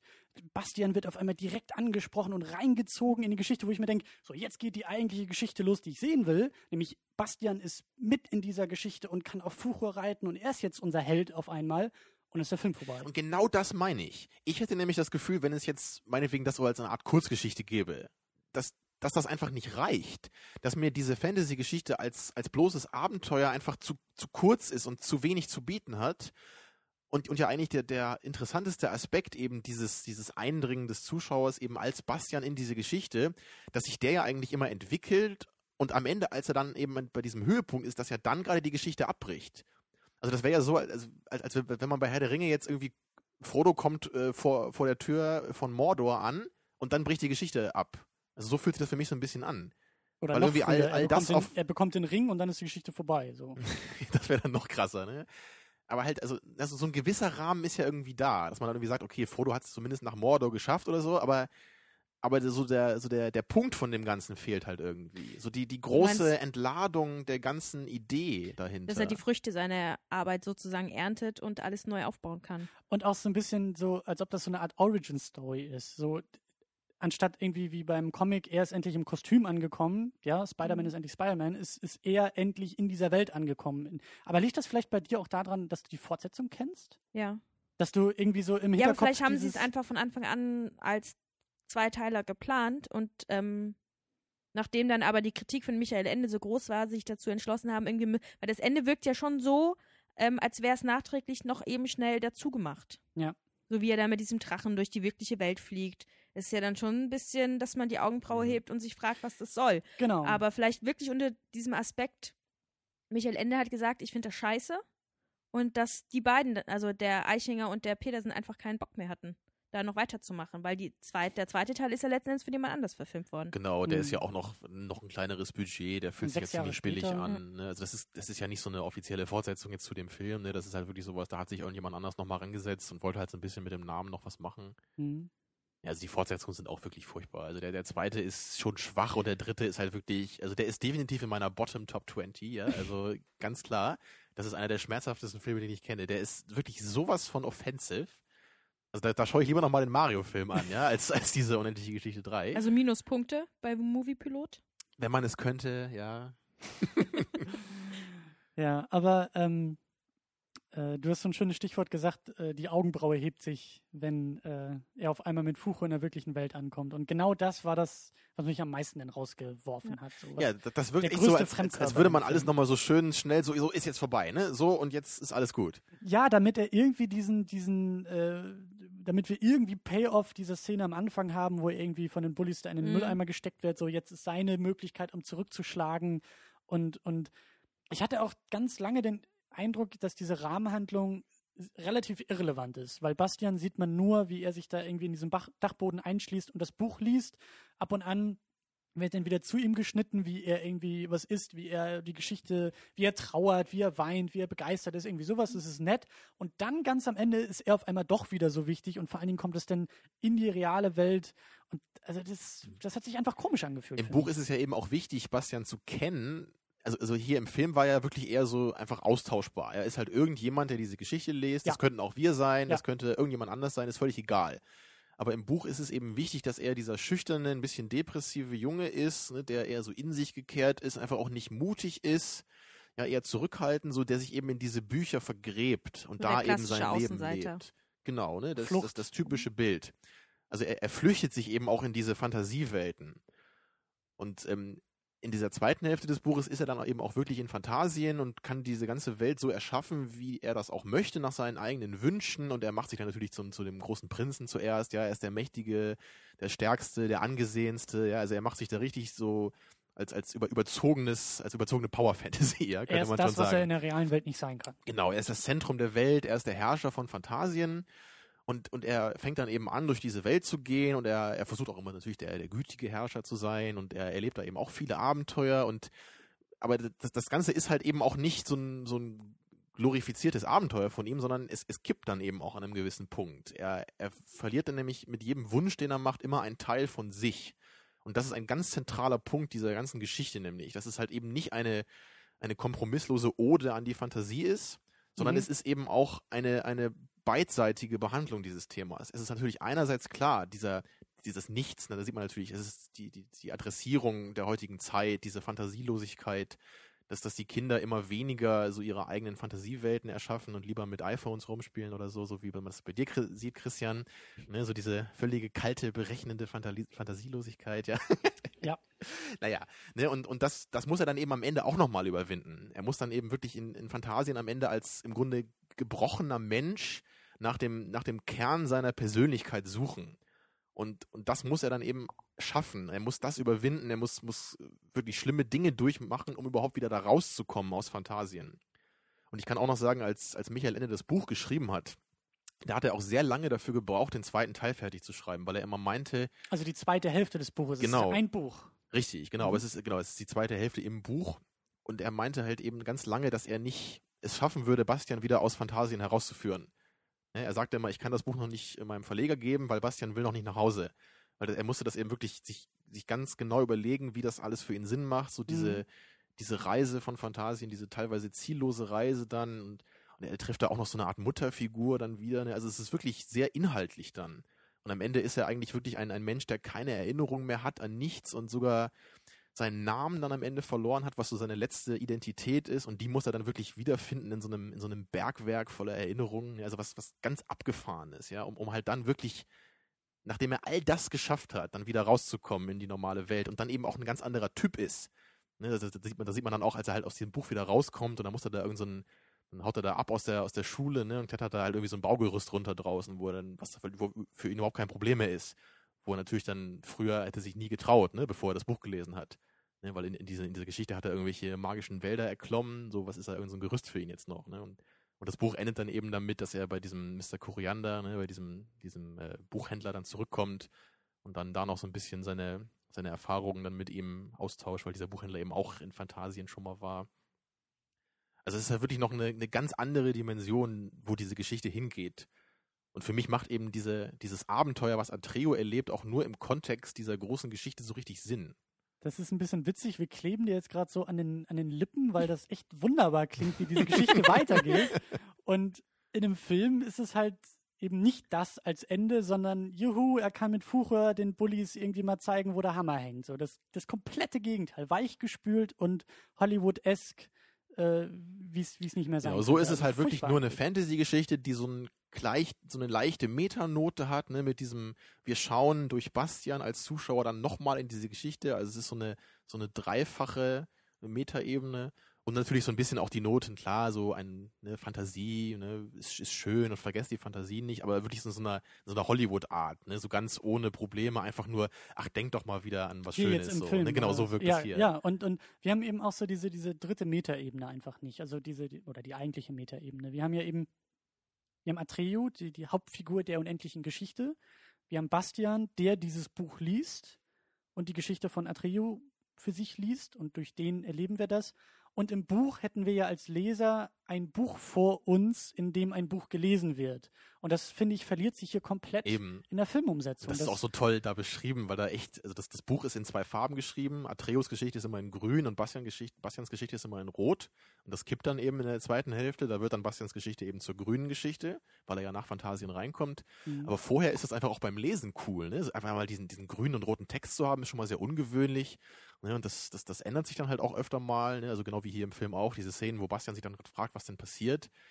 Ne, Und- aber, aber auch als, als Bastian zum ersten Mal dieses Buch aufschlägt, ist es halt auch so cool im, im Buch selber beschrieben, weil da steht, er nahm dieses Buch und es hatte, hatte schön gezeichnete Anfangsbuchstaben der Kapitel, was genauso im Buch ist, und es war in zwei Farben geschrieben. Ne? Und dann, also du fühlst dich dann genau, als hättest du eben auch dieses Buch in der Hand und würdest genau das gerade erleben, was Bastian erlebt, was Ja. halt durch, mit, mit, mit, dem- äh, mit dem Film jetzt nicht so geil funktioniert, natürlich. Ja, also ich weiß auch nicht, wie das, wie das dir, Janine, ging, weil du kennst das Buch ja auch nicht, aber für mich als Filmzuschauer war das irgendwie relativ belanglos, dass wir diese Figur Bastian hatten. Ja, vielleicht einfach, weil, wir, weil das in so vielen Filmen in der Art und Weise schon irgendwie aufgetaucht ist, dass wir dem Protagonisten dabei zugucken, wie er selbst irgendetwas erlebt, tut, liest. Also es ist ja jetzt nichts Neues für uns. Nicht originell und eben auch nicht wirklich, also das baut, finde ich, hier eher noch eine Hürde auf, ähm, weil es eben nicht so durch diese vierte Wand bricht wie im Buch. Ja, dadurch, nicht, dass das- wir es halt uns ansehen und nicht selber sozusagen das Buch in der Hand halten und damit direkt in Berührung kommen. Also, genau, das Genau. Das ist halt so Medium. eine, so eine Barriere noch irgendwie dazwischen, die weg wäre, wenn man das halt liest. Das, Man, man, er müsste eigentlich Ja. eher einen Film gucken. ja, Ja, ich- genau. Auch. Also, Oder er müsste ihn selber drehen vielleicht noch irgendwie, um, um irgendwie. Das Das wäre dann das Remake. nee, aber nur so als Analo Analogie jetzt. Ja, ne? also da, da Mhm. muss, eigentlich müsste da irgendwas mit uns als Filmzuschauer auch passieren, weil das ist ja der große, der große Gag an der ganzen Sache, dass die, durch die Tatsache, dass Bastian das Buch weiterliest und sich dabei eben durch seine Fantasie diese Welt erschafft. Das gleiche passiert mit dir als Leser ja auch. Oder Wenn so wie das bei Buch- Final Destination, wo der Zuschauer entscheiden kann, was passiert. Dass man die Geschichte auch so aufbaut, dass der Zuschauer auf der DVD entscheiden kann, wie die Geschichte fortgesetzt wird. Irgendwie gibt's? sowas, ja. Das kenne ich gar nicht. Ja, okay. Du kannst, du kannst beim Film auf der DVD irgendwie. War das nicht der dritte Teil? Ähm, ja, da kann man sich entscheiden, ob man sie sterben lassen möchte oder ob sie weiterleben. Ja. Ich meine, das ist ja, Das nun ist ja eine abgefahren, habe ich noch Option. nie von gehört. Wie war das denn im Kino dann? Da gab es doch nur eine Variante. Habt Oder ihr nicht im Kino gesehen? Zwischenrufe vielleicht? Ja, Aber- oder so. Ey, fahr Projektor 2 ab! ja. Ja, nee, aber es, es, ist, es ist natürlich alles irgendwie ein bisschen albern, was wir jetzt hier zusammenspinnen, aber irgendwas, irgendwas hätte da so passieren können oder müssen. Also irgendwie. Man hätte vielleicht noch mehr rausholen können, aber ja, oder zumindest ist dieser Effekt eben unverfilmbar und verloren gegangen. Und damit, glaube ich, auch wieder so ein bisschen, naja, witzlos oder ein bisschen, also es fehlt einfach was. Und eben die inhaltliche Tiefe, was du, Tamino, beschrieben hast, mit äh, Andeutung und eben auch dann die Fortführung der Geschichte und Identität und wie sehr Ja, verliert er sich und Bastians findet sich. Charakterentwicklung. Ne? Genau, das ist halt auch alles weg, aber dann eben auch noch so diese, dieses Spiel mit der Form ist halt auch irgendwie weg. Und das, was überbleibt, ist halt ein netter Abenteuerfilm für Kinder, dem jeglicher Tiefgang fehlt, ein bisschen skurril, ein bisschen Ecken und Kanten und Macken und merkwürdige Figuren und, und Fantasiewesen und am Ende halt so ein Hollywood-Bonbon-Abschluss, der irgendwie noch gute Laune machen soll, aber eher irritiert, würde ich sagen. ja. Ist das das Fazit des Films? Habe ich den gerade Ja, würde ich mich so einklinken. Tja, aber, aber immer, immer wenn ich diesen Film sehe, fühle ich mich trotzdem irgendwie immer angenehm an früher erinnert und einfach, weil, weil ich diesen Look so toll finde. Ne? Also inhaltlich und bei den Dialogen, da ist es halt wirklich teilweise auch schmerzhaft dann. Aber, aber einfach wie der Film aussieht, das, das hat für mich schon so eine gewisse Ausstrahlung einfach. Und deswegen kann ich mir den Film schon irgendwie noch angucken. So. Ich meine, es ist auch dein Jahrzehnt, ne? Das ist ein Film aus den 80ern. ja, das stimmt. Das ist, Ja, und äh, er ist halt auch sehr facettenreich, was die Emotionen angeht, die an den Zuschauer übermittelt werden. Im Gegensatz jetzt zum Beispiel zu anderen Kinderfilmen, die ja Genau, doch sehr ja. glatt gebügelt sind. stimmt, also Weil hier hat man Andeutungen, ja. Angst, man fiebert mit, dann stirbt dieses Pferd, dann kommt dieser Wolf und man macht sich fast in die Hose vor Angst. Oder traut sich dann nicht mehr im Dunkeln durch die, durch die Wohnung zu gehen. Also ich finde, das fehlt den heutigen Filmen einfach so ein bisschen dieses Facettenreiche und deswegen ist der Film Ich glaube, auch, als glaub ich, Kind so kommt einem der auch länger vor. Also ich habe den auch Ja. nicht als so kurz in Erinnerung. Ne? Aber jetzt denkt man ja eher so, boah, das geht ziemlich fix so von einer Emotion in die andere, aber das habe ich gar nicht so in Erinnerung gehabt. Ne? Also früher, also als Kind hat man ja nicht so eine lange Aufnahmespanne auch. Ne? Da kann man wahrscheinlich den Film dann nicht so lang machen. Tja. Also die meisten Kinderfilme sind ja nicht länger als anderthalb Stunden, sondern eher weniger.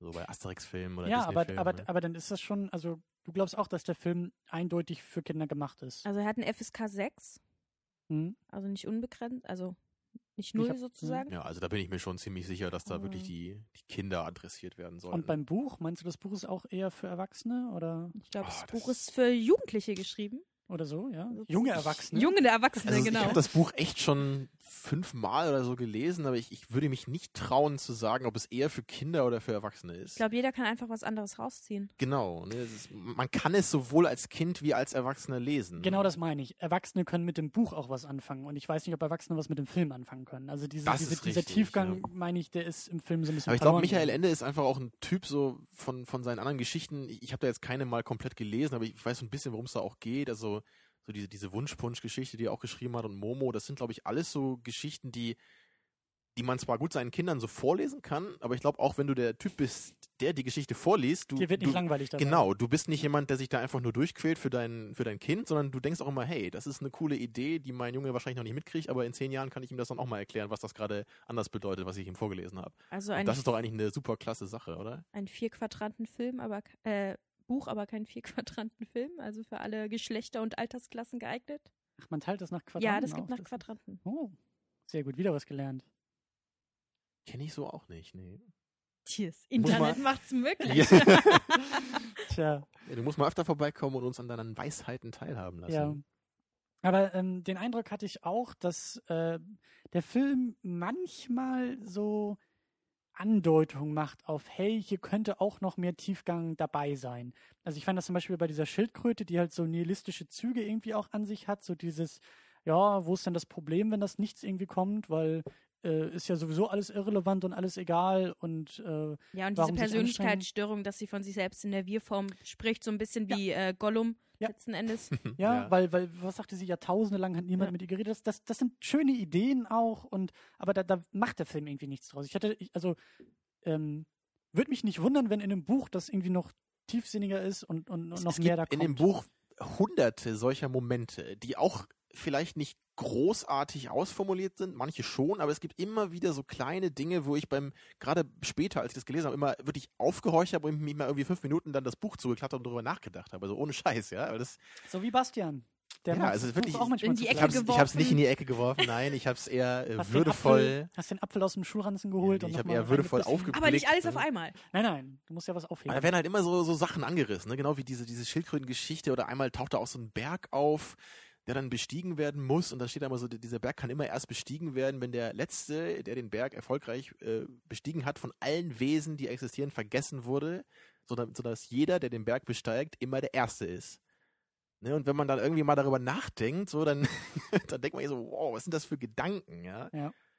Oder dann einmal, also noch eine Szene, die ich auch richtig toll finde in dem Buch, ist, wo Bastian echt sein, seine Persönlichkeit schon verloren hat und dann so durch Fantasien streift, irgendwie auf der Suche nach Hilfe und dann in so eine Stadt kommt, wo da echt so ganz viele Verrückte sitzen und mit so Buchstabenwürfeln äh, rumspielen und man denkt echt so, was ist denn hier los? Und dann taucht da so ein Affe auf und der ist da der Stadthalter und der erklärt dann Bastian, hey, diese ganzen Leute, die hier sitzen, die waren alle mal König von Fantasien, so wie du und die haben alle so viel sich gewünscht und ihre Fantasie so wild ausgelebt, dass sie alles an sich verloren haben und jetzt nur noch hier als Verrückte dahin siechen können ne? und, und die würfeln eben mit diesen Buchstabenwürfeln, damit sie halt, wenn sie hunderte, tausende Jahre würfeln, dann eben zufällig mal ihre eigene persönliche Geschichte, ja, eine neue sich erwürfeln können, damit sie wieder jemand sind. Ne? Also ich meine, was sind das für Konzepte, ja? Wie, wie, wie krass ist das, darüber nachzudenken? Und das sieht man halt hier, äh, ne, wenn, wenn Bastian auf Fuchur seine Bullies in die Mülltonne tritt, äh, nicht so richtig. Ne? Tja. Aber da sind wir auch schon beim Thema, nämlich Buchverfilmung und wir wollen das auch nur so ein bisschen anreißen.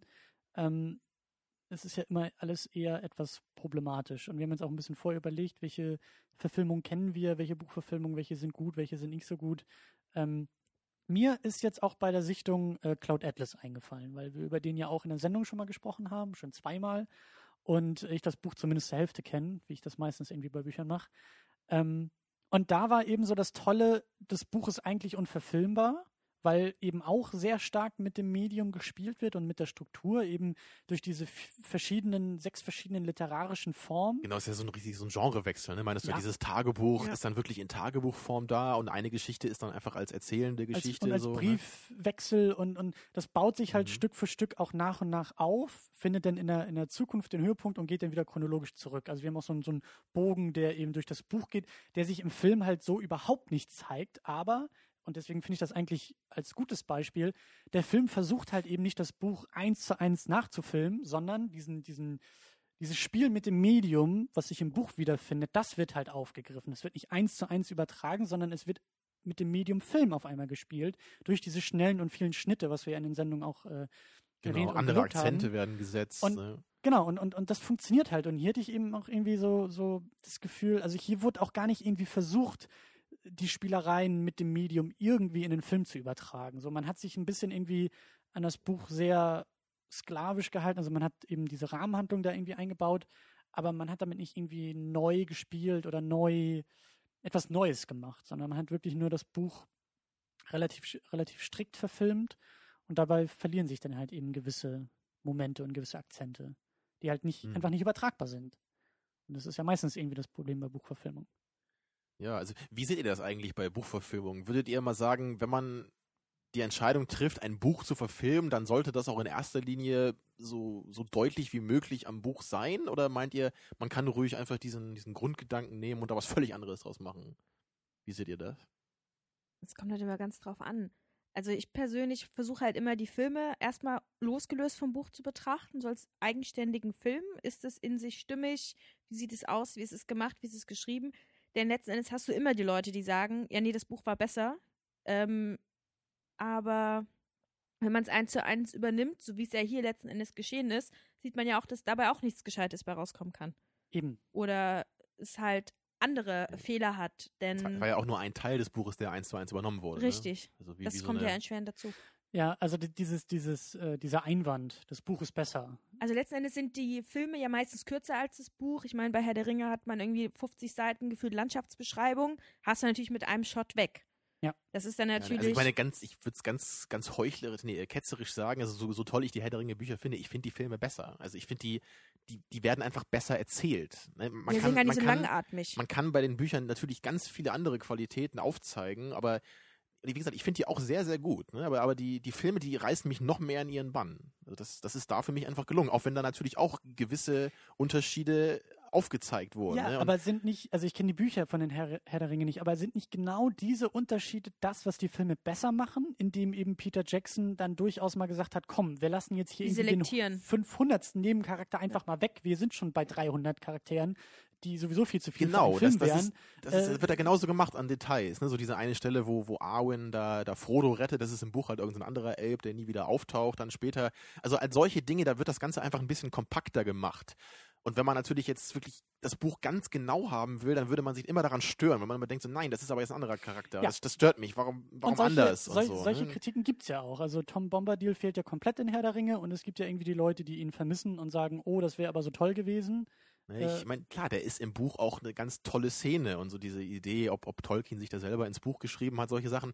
Aber das, das muss einfach nicht in den Film, ne? wenn man jetzt muss ganz stark macht. Es, es könnte vielleicht rein, ne? aber wenn man den, wenn man sich als, als Peter Jackson eben sagt, ich will diesen Film relativ kompakt machen, es ist eine umfangreiche Geschichte, es sind schon ja. drei Bücher und die Filme sind eh schon unfassbar lang, ja. ne? dann muss man eben wirklich sowas, was überhaupt nichts mit der Geschichte selber zu tun hat, einfach rauslassen. Ja. Ja, und wer sich dafür interessiert, ja. kann das Buch lesen. Eben. Und ich, ich bin halt auch. Ähm, also ich ähm, finde, viele Filme führen dann auch erst zum Buch. Also ich habe auch erst die Filme gesehen und dann die Bücher gelesen. Und es ist ganz oft so, dass man den Film sieht und dann merkt, oh, das ist ja eine Buchverfilmung. Okay, dann lese ich das Buch vielleicht doch ja. mal. Dann sieht man vielleicht das. Natürlich ähm, ist das Problem, dass man, wenn man das hin. Buch liest, dann genau weiß, ah, ich habe jetzt den Schauspieler vor mir, ich habe jetzt das Setting vor mir, dass man seine eigene Fantasie halt nicht mehr so benutzen kann, weil es so vorgegeben ist. Ja. Aber ich meine, bei dem Thema, ich, ich finde halt den Hobbit als Film fand ich auch gut, aber da würde ich ganz klar sagen, das Buch ist besser, weil das Buch für mich da diese Stimmigkeit eben hat. Und für mich wirkt der Film einfach, als, als würde er viel mehr aus diesem Buch machen, als, als das, was eigentlich drin ist. Wohingegen Herr der Ringe das Ganze kompakt reduziert. Ne? Und das, das finde ich da eine bessere Leistung. Also ich finde es besser, eine, eine umfangreiche Geschichte gut, kompakt auf Filmlänge zu bringen, als ein relativ simples Buch auf zwei oder drei Filme hinzustrecken. Wenn noch nicht mal gesungen wird. Wie war das noch? Äh, Tolkien hat vor 80 Jahren einen Brief an seinen Enkel geschrieben. Peter Jackson hat diesen Brief gefunden und hat versprochen, zehn Filme draus zu machen. Aber das noch am Rande. Ähm, Ja, noch kurz vielleicht das, die, die, nee, ich, ja? Ganz kurz, weil, weil dieses, dieses Thema so, was ist irgendwie besser und Buchverfilmung und so, äh, man muss ja immer auch bedenken, es ist halt eine Übertragung in ein anderes Medium und der Film kann niemals wie das Buch sein und ja, das Buch ist wahrscheinlich immer besser, Mhm. weil du deine eigene Fantasie, deine eigenen Bilder erzeugst und der Film ist nun mal visuelles Medium und lässt dir halt keine Interpretation zu, sondern der sagt halt, so sieht die Figur aus, so bewegt sie sich, so spielt sie, so Ja, agiert da sie, so bist du spricht genau bei dem Punkt, wo ich auch gerade hin wollte, weil bei Harry Potter zum Beispiel finde ich das teilweise halt sehr toll gemacht, diese, dieses, wie Hogwarts aussieht, so die Atmosphäre, das habe ich mir teilweise wirklich genauso vorgestellt auch. Aber dann haben wir halt eben den, den Darsteller, den Daniel Radcliffe, ja, der halt einfach überhaupt nicht so ist, wie ich mir Harry Potter vorgestellt habe. Also weder von seinem Wesen noch von seinem Aussehen her, ne, mit diesen glatten Haaren so. Man kann natürlich sagen, es ist Nitpicking, ob er jetzt irgendwie glatte Haare hat oder nicht, aber er sieht einfach nicht so aus, wie ich ihn mir es vorgestellt ist nicht habe. dein Harry Potter. Ja, und bei Ron zum Beispiel finde ich, halt, finde ich ihn halt super besetzt. Also er ist genauso, wie ich gedacht hätte, ne, dass er im Buch sein könnte. So, er hatte so diese, diese sympathische, Ja. schludrige Art, also Ja, total aber- gut rübergebracht. Aber das ist halt eben auch das Problem in Anführungszeichen vom Film. Der Film ist halt unglaublich deskriptiv in seiner in seiner Ja. Funktion, in seiner Art und Weise. Du hast irgendwie einen Satz stehen, äh, die Frau geht die Straße entlang. Äh, so als Satz fangen wir alle an zu überlegen, wie sieht die Straße aus, wie sieht die Frau aus, welches Kleid hat sie an. Das hast du halt alles nicht im Film, weil im Film siehst du das alles. Du siehst, wie sie aussieht, wie alt sie ist, welchen sozialen Status sie hat, wie die Straße aussieht, in welcher Stadt das sein könnte, bla bla bla bla. Das ist halt nun mal einfach alles da. Und deswegen finde ich das manchmal ein bisschen unfair, wenn dann so diese typischen Einwände kommen, ja, das Buch ist halt besser. So, ja, klar ist es meistens. Aber ich finde es halt viel wichtiger zu fragen, was ist an einem Buch besser oder eben, wie du Mhm. sagst bei Herr der Ringe, was ist an einem Film irgendwie auch besser? Weil ich finde, nochmal das Beispiel Cloud Atlas, weil das so relativ das Einzige ist, was mir, was mir so einfällt. Ich finde das halt unglaublich gut. Ich finde den Film unglaublich gut, äh, weil er so viel eben anders macht und weil er eben diese, diese Stärken und Schwächen der jeweiligen Medien, äh, er geht damit um, er adressiert das alles. Und das finde ich halt sehr, sehr gut. Dass eben nicht einfach nur irgendwie aus einem Buch ein Drehbuch gemacht wird und fertig, sondern da hat man sich irgendwie Gedanken beigemacht. ja. Und ähm, das finde ich ist halt irgendwie das Wichtige, dass man da irgendwie diese, diese, ja, dass man sich dieser Problematik irgendwie bewusst ist und nicht einfach nur Zeug auf den Schirm wirft und sagt, ja, die Buchfans wollen aber, dass das eins zu eins so gemacht ist. Und das Problem ist halt auch öfter so bei Comic-Verfilmungen. Ja, aber vieles kannst du auch einfach nicht transportieren. Wenn du jetzt irgendwie auch das Parfum nimmst zum Beispiel, dann werden halt irgendwelche Gerüche beschrieben über mehrere Seiten, was halt zusammenkippt und man sitzt dann da und überlegt selber, ah, wie könnte das jetzt riechen? Und das kommt halt im Film einfach nicht rüber, wenn er da steht und irgendwelche Fläschchen greift und man sieht, da Genau steht das, Lavendel ja. drauf Ja, und kippt es klar. zusammen. Klar, während meiner Schulzeit wäre ich um den Film froh gewesen, weil ich das Buch nicht hätte lesen müssen, sondern hätte in zwei Stunden sozusagen kompakt komprimiert die Kerngeschichte bekommen. Also ich glaube, alle, die, alle Schüler profitieren von Buchverfilmung. Das ist doch so oldschool. Heutzutage guckst du nicht mehr den Film, sondern liest Wikipedia. Ja, genau.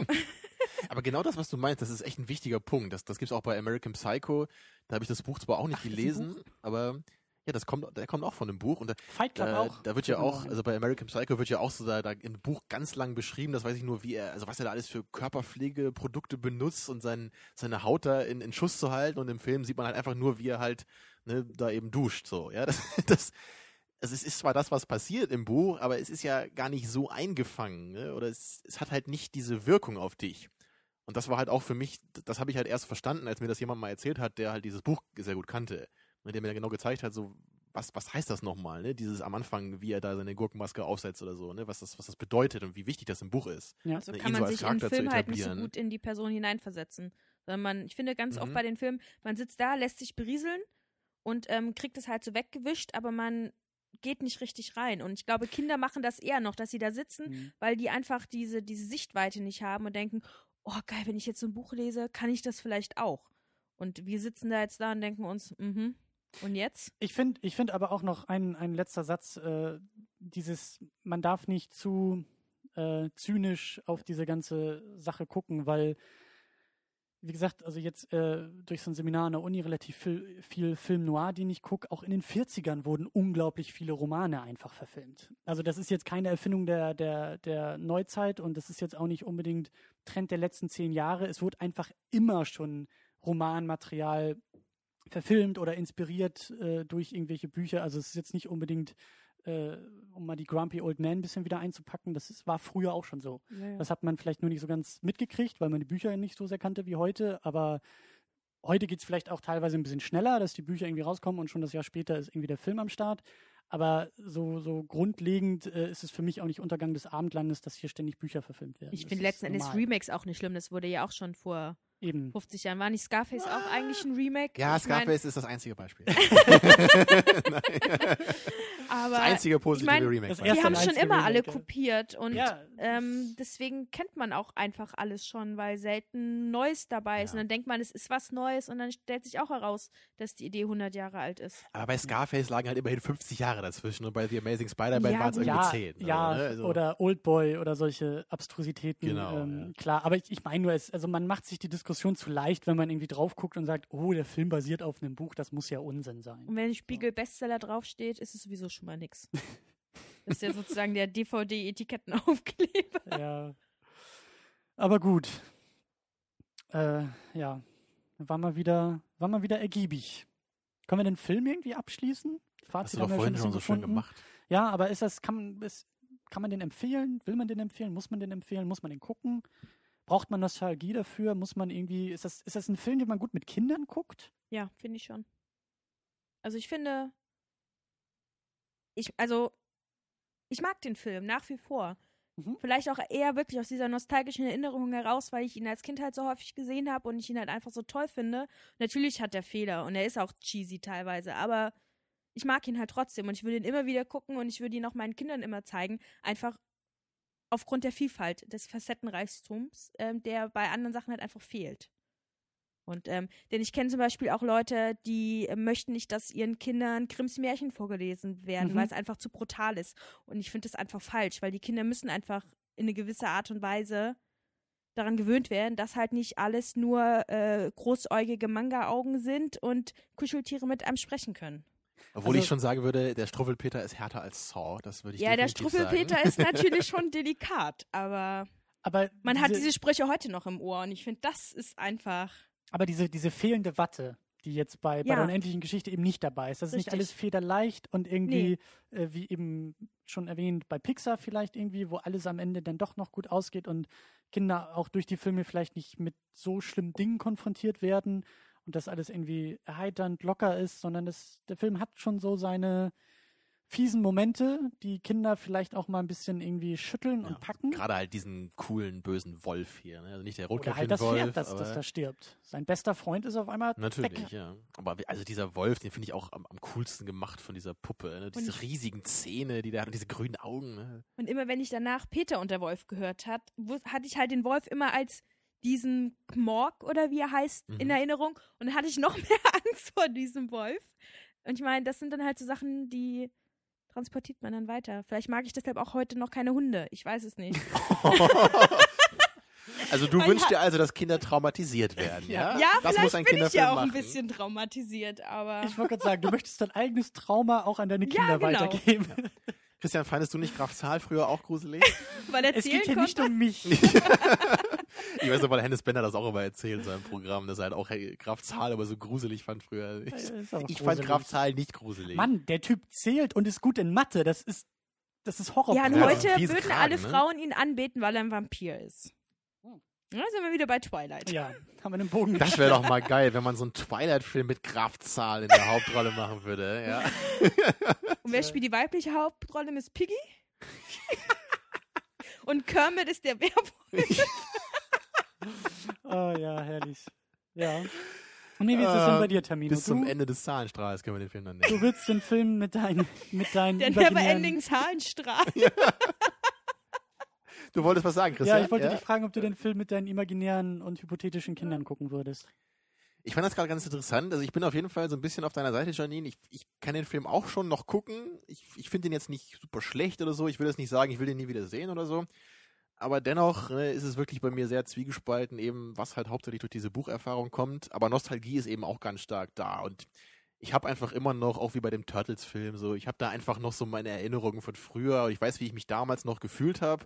Und deswegen fühle ich mich dann eben heute auch noch so ein bisschen so, wenn ich den Film sehe.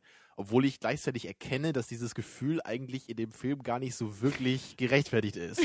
Oder vielleicht nur so in so einer ganz minimalen Form vorhanden ist. Ne? Du guckst den Film, um das Gefühl von damals zu haben, aber dieses Gefühl steckt nicht oder wird nicht durch den Film erzeugt, sondern Genau. durch die Nostalgie. Richtig. Genau, sondern das durch die, durch die Erinnerung ne, an das Gefühl, wa- was ich eben damals hatte. Und das, die Szene erinnert mich eben an das Gefühl von damals, aber sie erzeugt nicht mehr dieses Gefühl. Also das klingt du? ja schon fast nach Michael Ende. Also das klingt schon fast, als ob dieser, Ja. dieser Film in der unendlichen Geschichte in einem Buch irgendwo drin wäre. So Ja.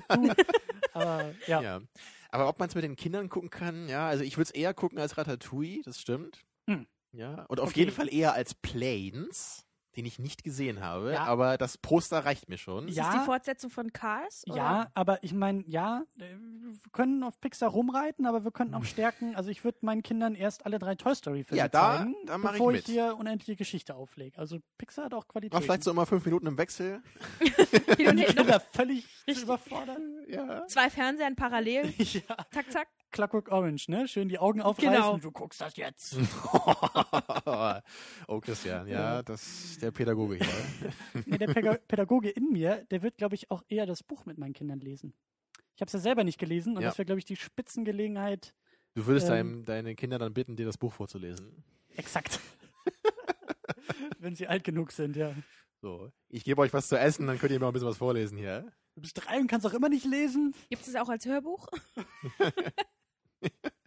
Ich weiß übrigens echt nicht, ob es das als Hörbuch gibt. Also ich hätte echt Bock drauf. Ich habe sogar schon mal überlegt, das selber einzusprechen, nur Um, damit um ich es dir hab. selber zuzuhören. Ja, damit ich mir das selber vorlesen kann dann. Das wäre doch mal ein gutes Nebenprojekt. Ja, vielleicht. Tamino liest. Die Oh neue ja. Ja, Rubrik. Tamino liest Werke der Weltliteratur. ich habe das auf dem, auf dem Rechner, dieses Klaus Kinski liest Werke der Weltliteratur. Da muss ich jedes Mal lachen, wenn ich den Titel sehe in meiner Festplatte. Du? Einfach nur dieser, dieses, also, oh Mann, ey. Ja. Ach ja. Gut, also ich Ja, finde es ja. ich find's auch, ähm, ja, also ich habe diesen Nostalgiefaktor halt nicht, ähm, der mir, der mir, glaube ich, fehlt. Und ich bin dann doch eher Pixar-Fan. Also ich finde, ja, das ist irgendwie alles fluffig und, und mit Watte und so. Und äh, vielleicht äh, nicht so, nicht so, nicht so ernst oder tiefgründig, wobei ich das bei solchen Sachen wie Toy Story oder auch ähm, Up mit der, mit der Montage am Anfang, wo es ja auch so um Liebe, Ehe und Tod und sowas geht. Also das ist da schon alles ein bisschen netter verpackt und vielleicht sind das auch eher unterschiedliche Zielgruppen. Ich glaube, so die Pixar-Filme sind auch eher so mit Kleinkindern oder jüngeren Kindern noch, noch besser zu gucken. Und der hier vielleicht auch ein bisschen, ja. junge Erwachsene ist vielleicht auch schon wieder zu alt, aber eher so kurz vorm 10. Geburtstag oder so kann man den Aber, vielleicht aber eher bei Toy. Story, da gebe ich dir auch recht. Also ich bin ja nicht so der Pixar-Fan, aber bei Toy Story, da bin ich auch bei dir. Weil die finde ich halt eben auch cool, weil die halt auch, gerade im dritten Teil hat er ja auch so ein bisschen diese Dimension gehabt von, von älter werden, ne? so Spielzeuge weggeben Eben. und sowas. Und das fand ich eben auch so schön, weil man ja den ersten Toy Story-Film eben auch als Kind gesehen hat früher, oder ich zumindest. Und jetzt, als der neue eben rauskam, ne, man, man hat die Charaktere von Ja. damals wieder, man hat irgendwie auch so ein bisschen die Nostalgie, aber gleichzeitig eben auch dieser Umgang mit dieser Spielzeugthematik, so dieser Blick aus dem, Erwachsenwerden, ja. genau, aus dem Erwachsenwerden, so dieses, dieses Weggeben von Spielzeugen an, an, an die jüngere Generation, sowas. Weil das kennt man ja eben auch, weil man ja auch durch diesen Punkt mal gegangen ist, mal die alten Spielzeuge wegzuwerfen. Und da kommt ja dann immer auch mal so dieser, dieser Moment dann wieder so, oh, will ich das wirklich weggeben? Ne? Aber kann ich jetzt mein Kuscheltier mein ganzes Leben mit mir rumschleppen? Wahrscheinlich nicht. Ne? Ja. Aber ich glaube, die unendliche Geschichte wäre durchaus äh, interessant, durch die Augen von Kindern auch mal zu sehen, also den Film. Ob der eben immer noch irgendwie funktioniert oder ob er vielleicht auch irgendwie mittlerweile fast 30 Jahre später, ähm, also vielleicht ist der Film auch gar nicht mehr so reizvoll für Kinder. Ich glaube, die können damit einfach nichts mehr anfangen. Ja, die also würden auch uns, die glaube ich, auslachen und und- uns fragen, was wir ihnen für eine schlechte äh, Scheiße Ja, ja, was, was, äh, anbieten. ja, was machen also, diese komischen Gummimonster Ja, da richtig. und warum, Warum, sehen die so blöd finden? aus, ja. Ist das wirklich so bei Kindern heutzutage? Das ich habe da nicht mehr so den Draht Ich zu, glaube, Kinder sind schon ziemlich hart. Ich glaube, also, Kinder sind schon ziemlich scheiße. Ja. so grundsätzlich. Ja, Herr Nein. Waldorf, da haben Sie recht. Kann Nein. Kinder auch nicht ab. Ähm, wie kriegen wir da jetzt wieder den Bogen Das zurück? weiß ich nicht, glaube ich gar nicht. Nee, machen wir Das können wir doch so zu. stehen lassen. Ja. Kinder Ja. sind scheiße. Das, das können wir auch als Titel heute so geben. Das ist bestimmt gut für die Google-Ergebnisse. Das ist dann der Aufkleber für die DVD. Ja, ja, ist gut. Ah. Ja. Second Unit, nur für Erwachsene, denn Kinder sind scheiße. Ja. ja. Das hört Gut. sich irgendwie so ein bisschen an wie ein Werbung für einen äh, schlechten Pornofilm. Damit sind wir auch am Ende der Sendung angekommen. So, mach aus hier. Ist, ist gut. Ja, genau. äh, Es wird ja. nur noch schlimmer. ja, war, war trotzdem, trotzdem, möchte ich Trotzdem, betonen, war das ist trotzdem schön. äh, ja, Trotz deiner vielen dummen Kommentare heute war es trotzdem schön, dass du da warst. Genau. Sehr nett, Christian. Sehr nett. bist wie immer auch ständig eingeladen. Ja, ja, das sagst du jetzt nur so. Nee, das äh, meine ich auch so. Ich sehe schon, gleich gibt's noch einen kleinen Fight hier. Ja, gleich gibt's Schlägerei vor der Tür. Müssen wir erst noch das Bier austrinken. Ja. Und dann wird bin- die Flasche Ja. über den Kopf gezogen. Ja, genau. Ich glaube auch. Ähm, gut, haben wir. Äh, Kommentare Kasten, Haben ja. wir im Kasten. Kommentare zu dieser Sendung und eben auch äh, erwähnte Hörervorschläge und äh, äh, Lob und Kritik auf secondunit-podcast.de. Und auch im neuen Jahr dürft ihr uns sehr, sehr gerne bei iTunes irgendwie bewerten, falls ihr das noch nicht getan habt. Das hilft uns immer. Und ja, wir sehen uns nächste Woche wieder. Dann noch mehr Zeitreise, zwar im Jahr 2014 aufgenommen, aber wir reisen zurück in die 80er mal wieder. Nämlich, Back to the Future. genau. Wir werden uns den ersten Zurück in die Zukunft äh, zu Gemüte führen. Genau, ein wahren Klassiker, den wir, glaube ich, beide auch gleichermaßen lieben. Und Christian wir, hat ihn schon gesehen. Ja. Aber Christian, der ist bekannt und relevant. und du hast ihn trotzdem gesehen. Lass mich raten, Mir halb wird im es- Fernsehen. Mir mir wird das hier alles zu albern langsam. Also wir müssen wirklich Schluss machen. Ähm, nein. Den ersten, den du, glaube ich, sogar einen Tick besser findest als ich. Ich bin, ich mag den zweiten ja. Ich mag dieses Du, kannst du willst mir jetzt im nicht sagen, dass zweiten. du den zweiten besser findest als den ersten, oder? Ich weiß nicht, ob der zweite besser ist. Das will ich damit nicht sagen. Ich Aber ich, schon. finde ihn irgendwie, ich finde ihn, glaube ich, schon geiler, weil ich das, diese Abstrusität sehr, sehr cool finde. What Und the er hat fuck? fucking Hoverboards. Das ist ein Argument. Ich bin Das- gerade das extrem das schockiert. Argument. Also, der, Aber das werden wir nächste Woche ausdiskutieren, ohne den zweiten äh, zu schauen. ja, das müssen wir, glaube ich, dann wirklich ein Erstens. bisschen machen. Also ich, ich, oh Gott. Dann müsst ihr wohl doch ein Double-Feature machen. Ruhe da drüben auf den billigen Ja, Plätzen. das Publikum und der Pöbel fordert hier schon Richtig. wieder. Das ist, äh, Der Mob ist heute zu Gast, ja, ich merke schon. der Mob ist heute zu Gast. Gut. Ich komme ja auch aus Garden. Ja, Du, du bist, Uh, ob das jemand versteht, der nicht aus Kiel kommt, Nee, wahrscheinlich nicht. vermutlich nicht. hört ja auch Garden keiner. ist die Bronx von Kiel. So kann man das sagen. Direkt neben dem Spritzenautomat. Ich wollte gerade sagen, das Neukölln. Genau, neben der äh, Methadonstation und so. Genau, Gut. Neukölln trifft glaube ich, auch ganz gut, ne? Ja, äh, wir sind durch. Wir haben, wir haben fertig. Ich glaube, wir sind schon lange durch. Ja, schon lange.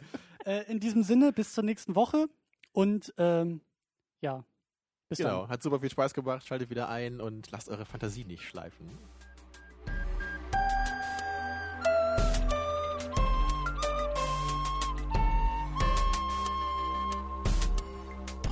Second Unit. Second unit.